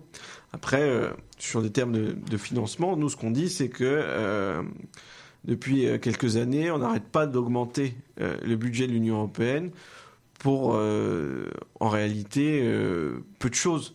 Quand on voit qu'un commissaire européen que personne connaît, qui fait un travail, somme toute, assez relatif et payé plus de 23 000 euros par mois sans impôts, je pense qu'on peut se poser des questions sur la gabegie financière qu'est l'Union européenne. Toujours sur l'Europe, en 2017, Marine Le Pen avait eu des positions très critiques à l'égard de l'Europe. Ces positions ont aujourd'hui clairement changé, bien que la relation n'est pas toujours très bonne avec l'Union, à commencer notamment par l'absence de drapeau européen dans ses meetings. Finalement, est-ce qu'en ayant ce passé, Marine Le Pen pourra-t-elle vraiment s'imposer dans cette union qui ne lui est pas particulièrement chère? Oui, parce que nous avons, euh, c'est un peu la différence avec euh, il y a cinq ans, c'est que nous avons des alliés. Euh, nous avons des alliés à travers toute l'Europe, euh, que ce soit du Portugal jusqu'à la Pologne, euh, et même des, exécutifs euh, qui, seraient prêts à discuter avec nous. Donc je pense qu'on peut sereinement changer les choses. Et qu'on peut avoir une bonne entente. Au fond, il s'agit de s'entendre bien avec les États plus qu'avec la Commission. Alors passons maintenant au volet plus ukrainien de la chose. Hein. Euh, bien sûr, la guerre en Ukraine a bouleversé cette présidentielle. Marine Le Pen a salué mercredi soir la gestion de la crise du président. Les téléspectateurs ont tout de même ressenti qu'elle n'approuvait pas entièrement les décisions d'Emmanuel Macron. Marc-Antoine Ponel, est-ce que vous me confirmez d'abord ce sentiment? Et euh, à ce niveau, quels sont les désaccords entre votre candidat et le président candidat? Au, fond, on est, on est d'accord avec 80% de, de ce qui a été fait par Emmanuel Macron durant cette crise. Euh, les, pourcentages restants euh, sont sur les sanctions, euh, les sanctions d'oligarques, les sanctions, et même on pourrait aller plus loin, parce qu'on a, on a sanctionné qu'un qu oligarque avec un yacht, je pense qu'on pourrait aller un peu plus loin de, ce côté-là. mais notre borne, notre ligne rouge, c'est le portefeuille des Français, c'est-à-dire que sanctionner la Russie sur le gaz et le pétrole, c'est mécaniquement augmenter le tarif à la pompe ou du fioul. Et là, euh, voilà, c'est notre différence avec Emmanuel Macron, c'est que nous considérons que euh, ne faut pas euh, aggraver un l'inflation et deux ces prix de l'énergie qui n'ont cessé de bondir. Donc voilà, s'il y a une différence sur sur les positions de la guerre en Ukraine, c'est celle-ci sur les prix de l'énergie, Marine Le Pen est plus, plus favorable par rapport à, alors, euh, si elle est élue présidente, est-ce que sa stratégie correspondra plus euh, à la stratégie inverse du gouvernement qui actuellement est de mettre un bouclier, euh, donc notamment euh, aujourd'hui, il me semble 8 centimes, 8 centimes par litre. il me semble qu'elle est plutôt défavorable à cette mesure. Est-ce que, enfin, co comment elle compte la changer pour pour garantir des meilleurs prix de l'énergie aux Français? C'est-à-dire que le bouclier est au fond temporaire. Euh, une fois que la crise euh, sera passée, il disparaîtra et donc les, euh, prix pourront être dérégulés et au fond, ce que nous on souhaite, c'est que d'une manière durable, les prix à la pompe soient le plus bas possible. C'est pour ça que nous on agit sur la TVA. Notre mesure, on l'avait proposée avant le conflit et au fond, elle s'applique très bien durant les périodes de crise et ça montre assez bien qu'on qu'on a euh, finalement une, une, bonne vision des choses. Et alors beaucoup disent que la TVA, euh, si on baisse la TVA, ça ne s'appliquera pas sur les prix, mmh. euh, parce qu'ils citent l'exemple des, des, restaurants euh, sous le quinquennat Sarkozy. Mais sauf que lorsqu'on a énormément de concurrence, ce qui est le cas au niveau des énergies, mécaniquement, en baissant la TVA, vous baissez les prix. Donc je pense que c'est la meilleure solution. Alors, sans vouloir rentrer dans la polémique, hein, euh, c'est une question qui a largement été évoquée, notamment dans le débat. Euh, le Rassemblement national est aujourd'hui endetté dans une banque russe proche du pouvoir. Est-ce que ce soir, vous comprenez que cela puisse choquer euh, certains Français? Et comment comptez-vous y remédier si Marine Le Pen est élue présidente? Déjà, Marine Le Pen, présidente de la République, n'est pas présidente d'un parti politique. Mmh. Donc, sa personne n'est pas liée à l'emprunt. C'est-à-dire que l'emprunt est lié au président du, du parti, c'est-à-dire donc Jordan Bardella. Il y, il y, aura quand même des influences, euh, Alors, il y aura des directives du parti. Ou... Euh, maintenant, euh, je pense qu'elle a expliqué le pourquoi de la dette, c'est-à-dire que nous, on doit aller emprunter, euh, et encore à l'époque, c'était en dehors de l'Union européenne pour trouver une banque qui accepte de nous financer nos campagnes, ce qui est juste une aberration. Euh, et d'ailleurs, Emmanuel Macron avait proposé euh, une banque de la démocratie avec M. Bérou. C'était d'ailleurs l'accord mhm. avec M. Bérou. On l'attend toujours, comme la proportionnelle. Donc, euh, voilà un peu les conséquences de, de ces non-décisions. Maintenant, euh, vous êtes, c'est pas parce que vous avez un prêt, un prêt auprès d'une banque que vous lui devez fidélité. Vous n'êtes pas obligé d'avoir, je sais pas, vous, vous, avez un prêt à la Société Générale, vous n'êtes pas obligé d'avoir tous vos comptes à la Société Générale. Donc euh, euh, tout cela est un peu monté en épingle et un peu, euh, et au fond, cache, tout ça est, est, fait pour cacher un bilan, encore une fois, désastreux d'Emmanuel Macron, et notamment en matière d'économie. Alors pour, euh, pour terminer ce volet international de cette interview, euh, on va parler de diplomatie. Hein. Aujourd'hui, la France dispose du deuxième réseau diplomatique au monde, juste en dessous des États-Unis. Emmanuel Macron a supprimé lundi dernier euh, dans le, a supprimé, pardon, le, corps diplomatique, élément qui euh, est pour certains indispensable à la survie de notre diplomatie. Marine Le Pen, elle veut réinstaurer ce statut diplomatique si elle est élue présidente de la République. Concrètement, en quoi ce changement peut impacter notre puissance diplomatique? Emmanuel Macron veut détruire un peu tout ce qui fait nos élites, euh, et notamment euh, internationales. Alors, il a voulu euh, supprimer l'ENA, supprimer effectivement ce, ce, corps diplomatique. Au fond, on a la même position que, que Dominique de Villepin, qui est, euh, bah non, on a besoin de diplomates confirmés, mmh. parce que la France a une voix singulière à porter dans le monde, parce que cette voix ne se porte pas n'importe comment et euh, avec un placement d'amis. Parce qu'au fond du fond, supprimer ce corps, c'est euh, permettre le placement uniquement euh, d'amis du pouvoir euh, au détriment des compétences. Bon, il me reste un peu de temps, donc autant, autant faire d'autres questions. Avec la guerre en Ukraine, hein, la question de l'OTAN est revenue sur le devant de la scène politique. Quelles sont vos positions au, au RN sur l'OTAN? Doit-on quitter l'organisation, la réformer ou y rester telle qu'elle? Alors nous, on veut rester dans l'OTAN, mais sortir après la guerre qui, qui, a lieu actuellement, du commandement, commandement intégré. Mmh. Parce que le commandement intégré nous oblige en fait à, à réagir euh, dès qu'un pays de l'OTAN décide d'attaquer ou de euh, euh, d'attaquer par exemple bah, c'était le, le, cas de la guerre en Irak euh, si on avait été dans le commandement intégré pendant la guerre en Irak on aurait été obligé d'intervenir mmh. nous on pense qu'il faut garder une forme d'indépendance ça ne veut pas dire qu'on claque la porte aux États-Unis et aux, aux, membres, aux, pays membres de l'OTAN. C'est juste de dire, bah, nous, on veut avoir une, une voie singulière. On n'est pas n'importe qui, on est la France. Et donc on sera, euh, on essaye de d'être à équidistance de tous ces pôles et euh, de porter au mieux euh, la voix française et si possible européenne au sein du monde. Voilà, c'est tout simplement une question de, de vouloir être indépendant et pas trop dépendant d'un pôle ou d'un autre. Alors là, c'est vraiment la, dernière question. Le lendemain du 24 février, date qui restera marquée euh, dans l'histoire, date du début de la guerre en Ukraine. La question de l'accueil des réfugiés par rapport aux autres migrants euh, a rapidement surgi. Concrètement, avec Marine Le Pen présidente, euh, est-ce que vous voudriez choisir vos réfugiés, euh, pas s'ils sont ukrainiens, nord-africains, d'Amérique ou quoi que ce soit? Nous, ce qu'on veut, c'est accueillir des vrais réfugiés. C'est-à-dire que le statut de réfugié a été souvent dévoyé euh, par un certain nombre de, de, de, migrants, et donc ce qui a entraîné les crises de 2015 sur l'immigration.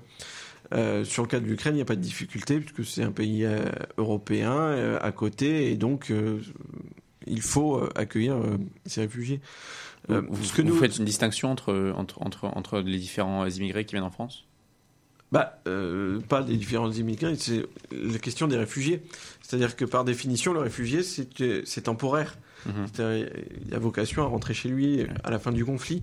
Et donc, ce qu'on dit, c'est que, tout simplement d'ailleurs, c'est de dire que bah, il faut euh, qu'ils soient accueillis dans les pays limitrophes. C'est ce qui s'est passé en, en Syrie et en, en Irak. C'est euh, le Liban a accueilli un certain nombre de réfugiés parce que ces réfugiés prendront moins de risques, parce qu'ils sont plus facilement proches de chez, eux et pourront trouver leurs proches plus rapidement.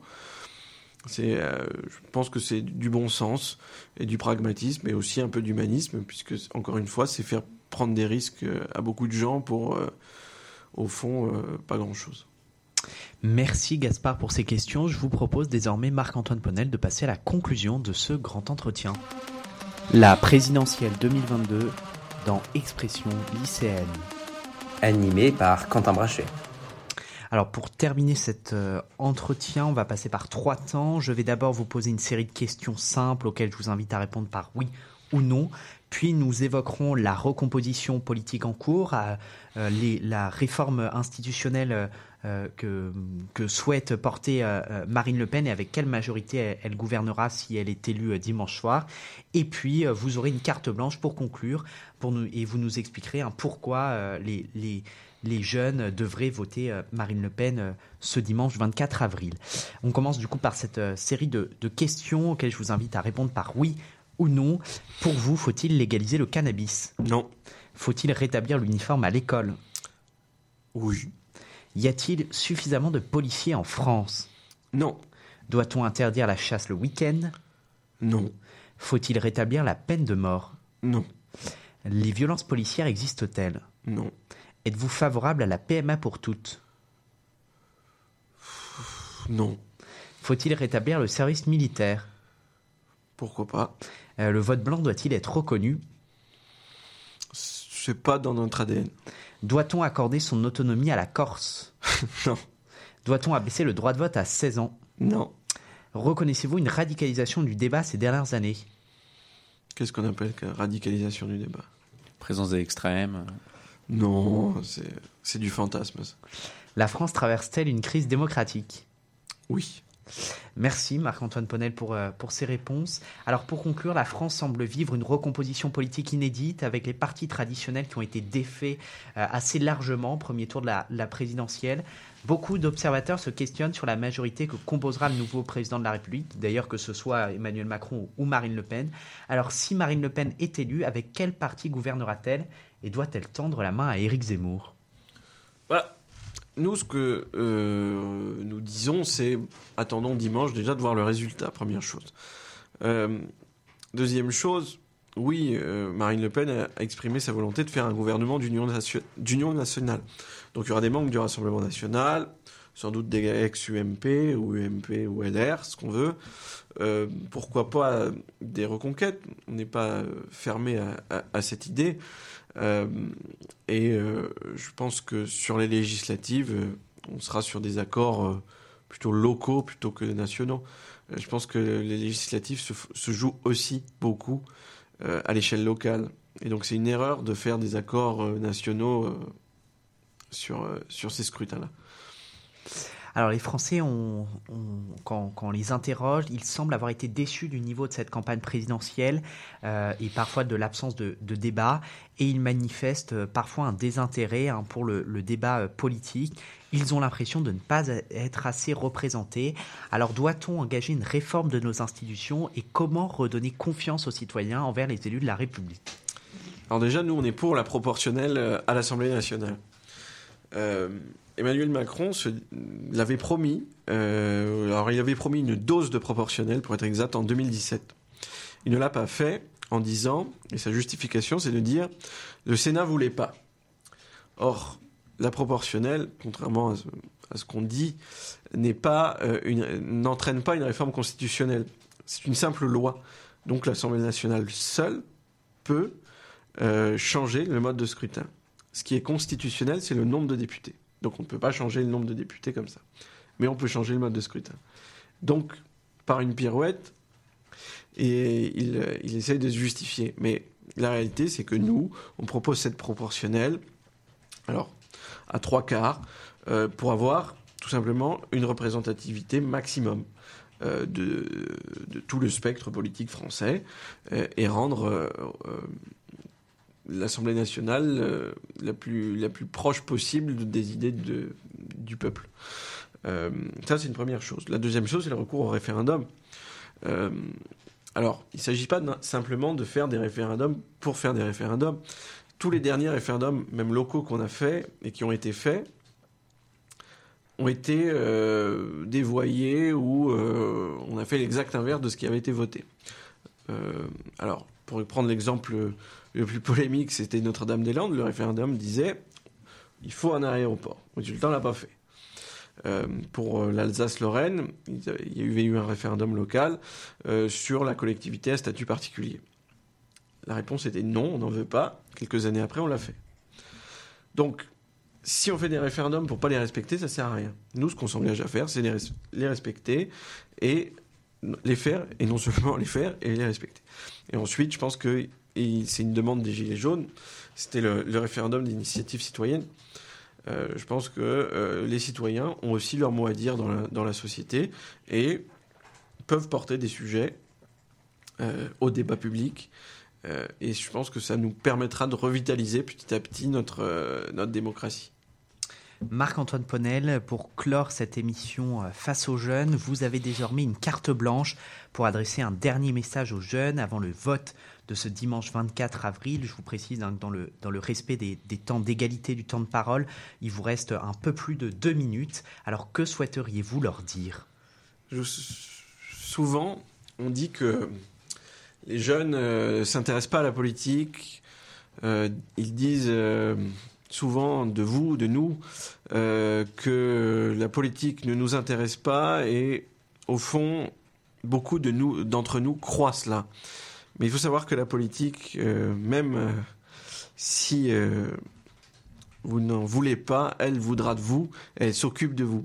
Tout, la politique régit l'ensemble de la vie des citoyens, qu'on soit jeune, vieux ou intermédiaire, si j'ose dire. Et donc, il faut s'y intéresser. Et c'est pour ça que c'est important que les jeunes aillent voter dimanche. Alors, moi, je vais maintenant plaider pour ma paroisse, c'est-à-dire pourquoi Marine Le Pen plutôt qu'Emmanuel Macron? Simplement parce que nous, on ne sera pas méprisants. Parce qu'on écoutera le peuple, qu'on écoutera les jeunes. Parce que Marine Le Pen l'a dit d'ailleurs plusieurs fois, elle fera tout pour les jeunes. Tout pour les jeunes parce que les jeunes, c'est tout simplement l'avenir du pays.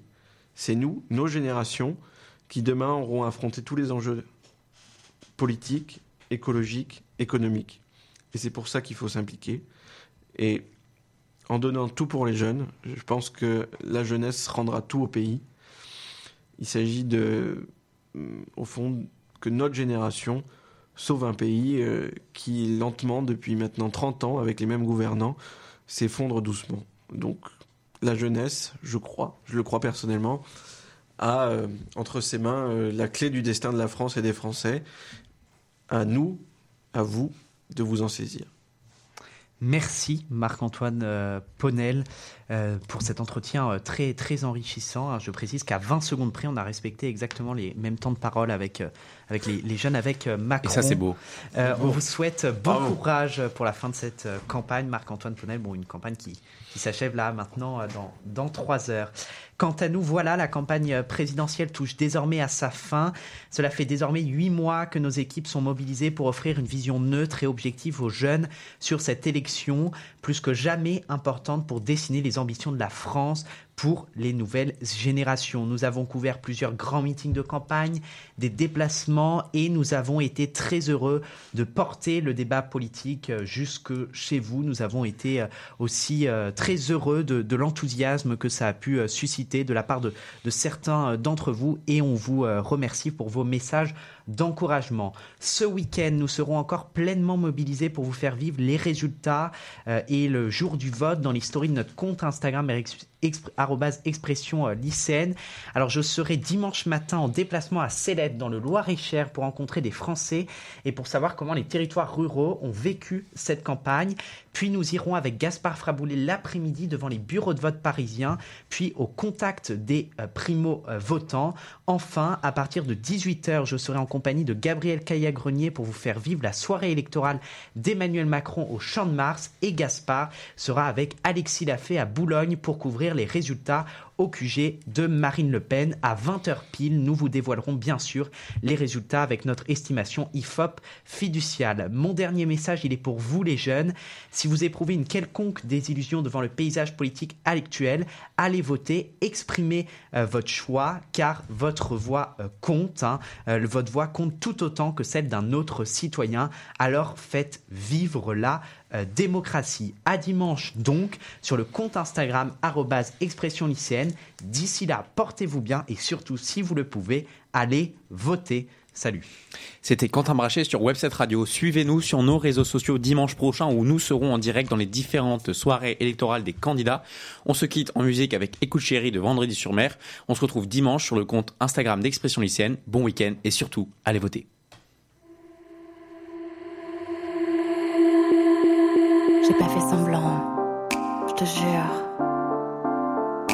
J'ai jamais dit non. J'ai juste. J'ai pas fait semblant, je te jure. J'ai jamais dit non. J'ai juste laissé le temps courir.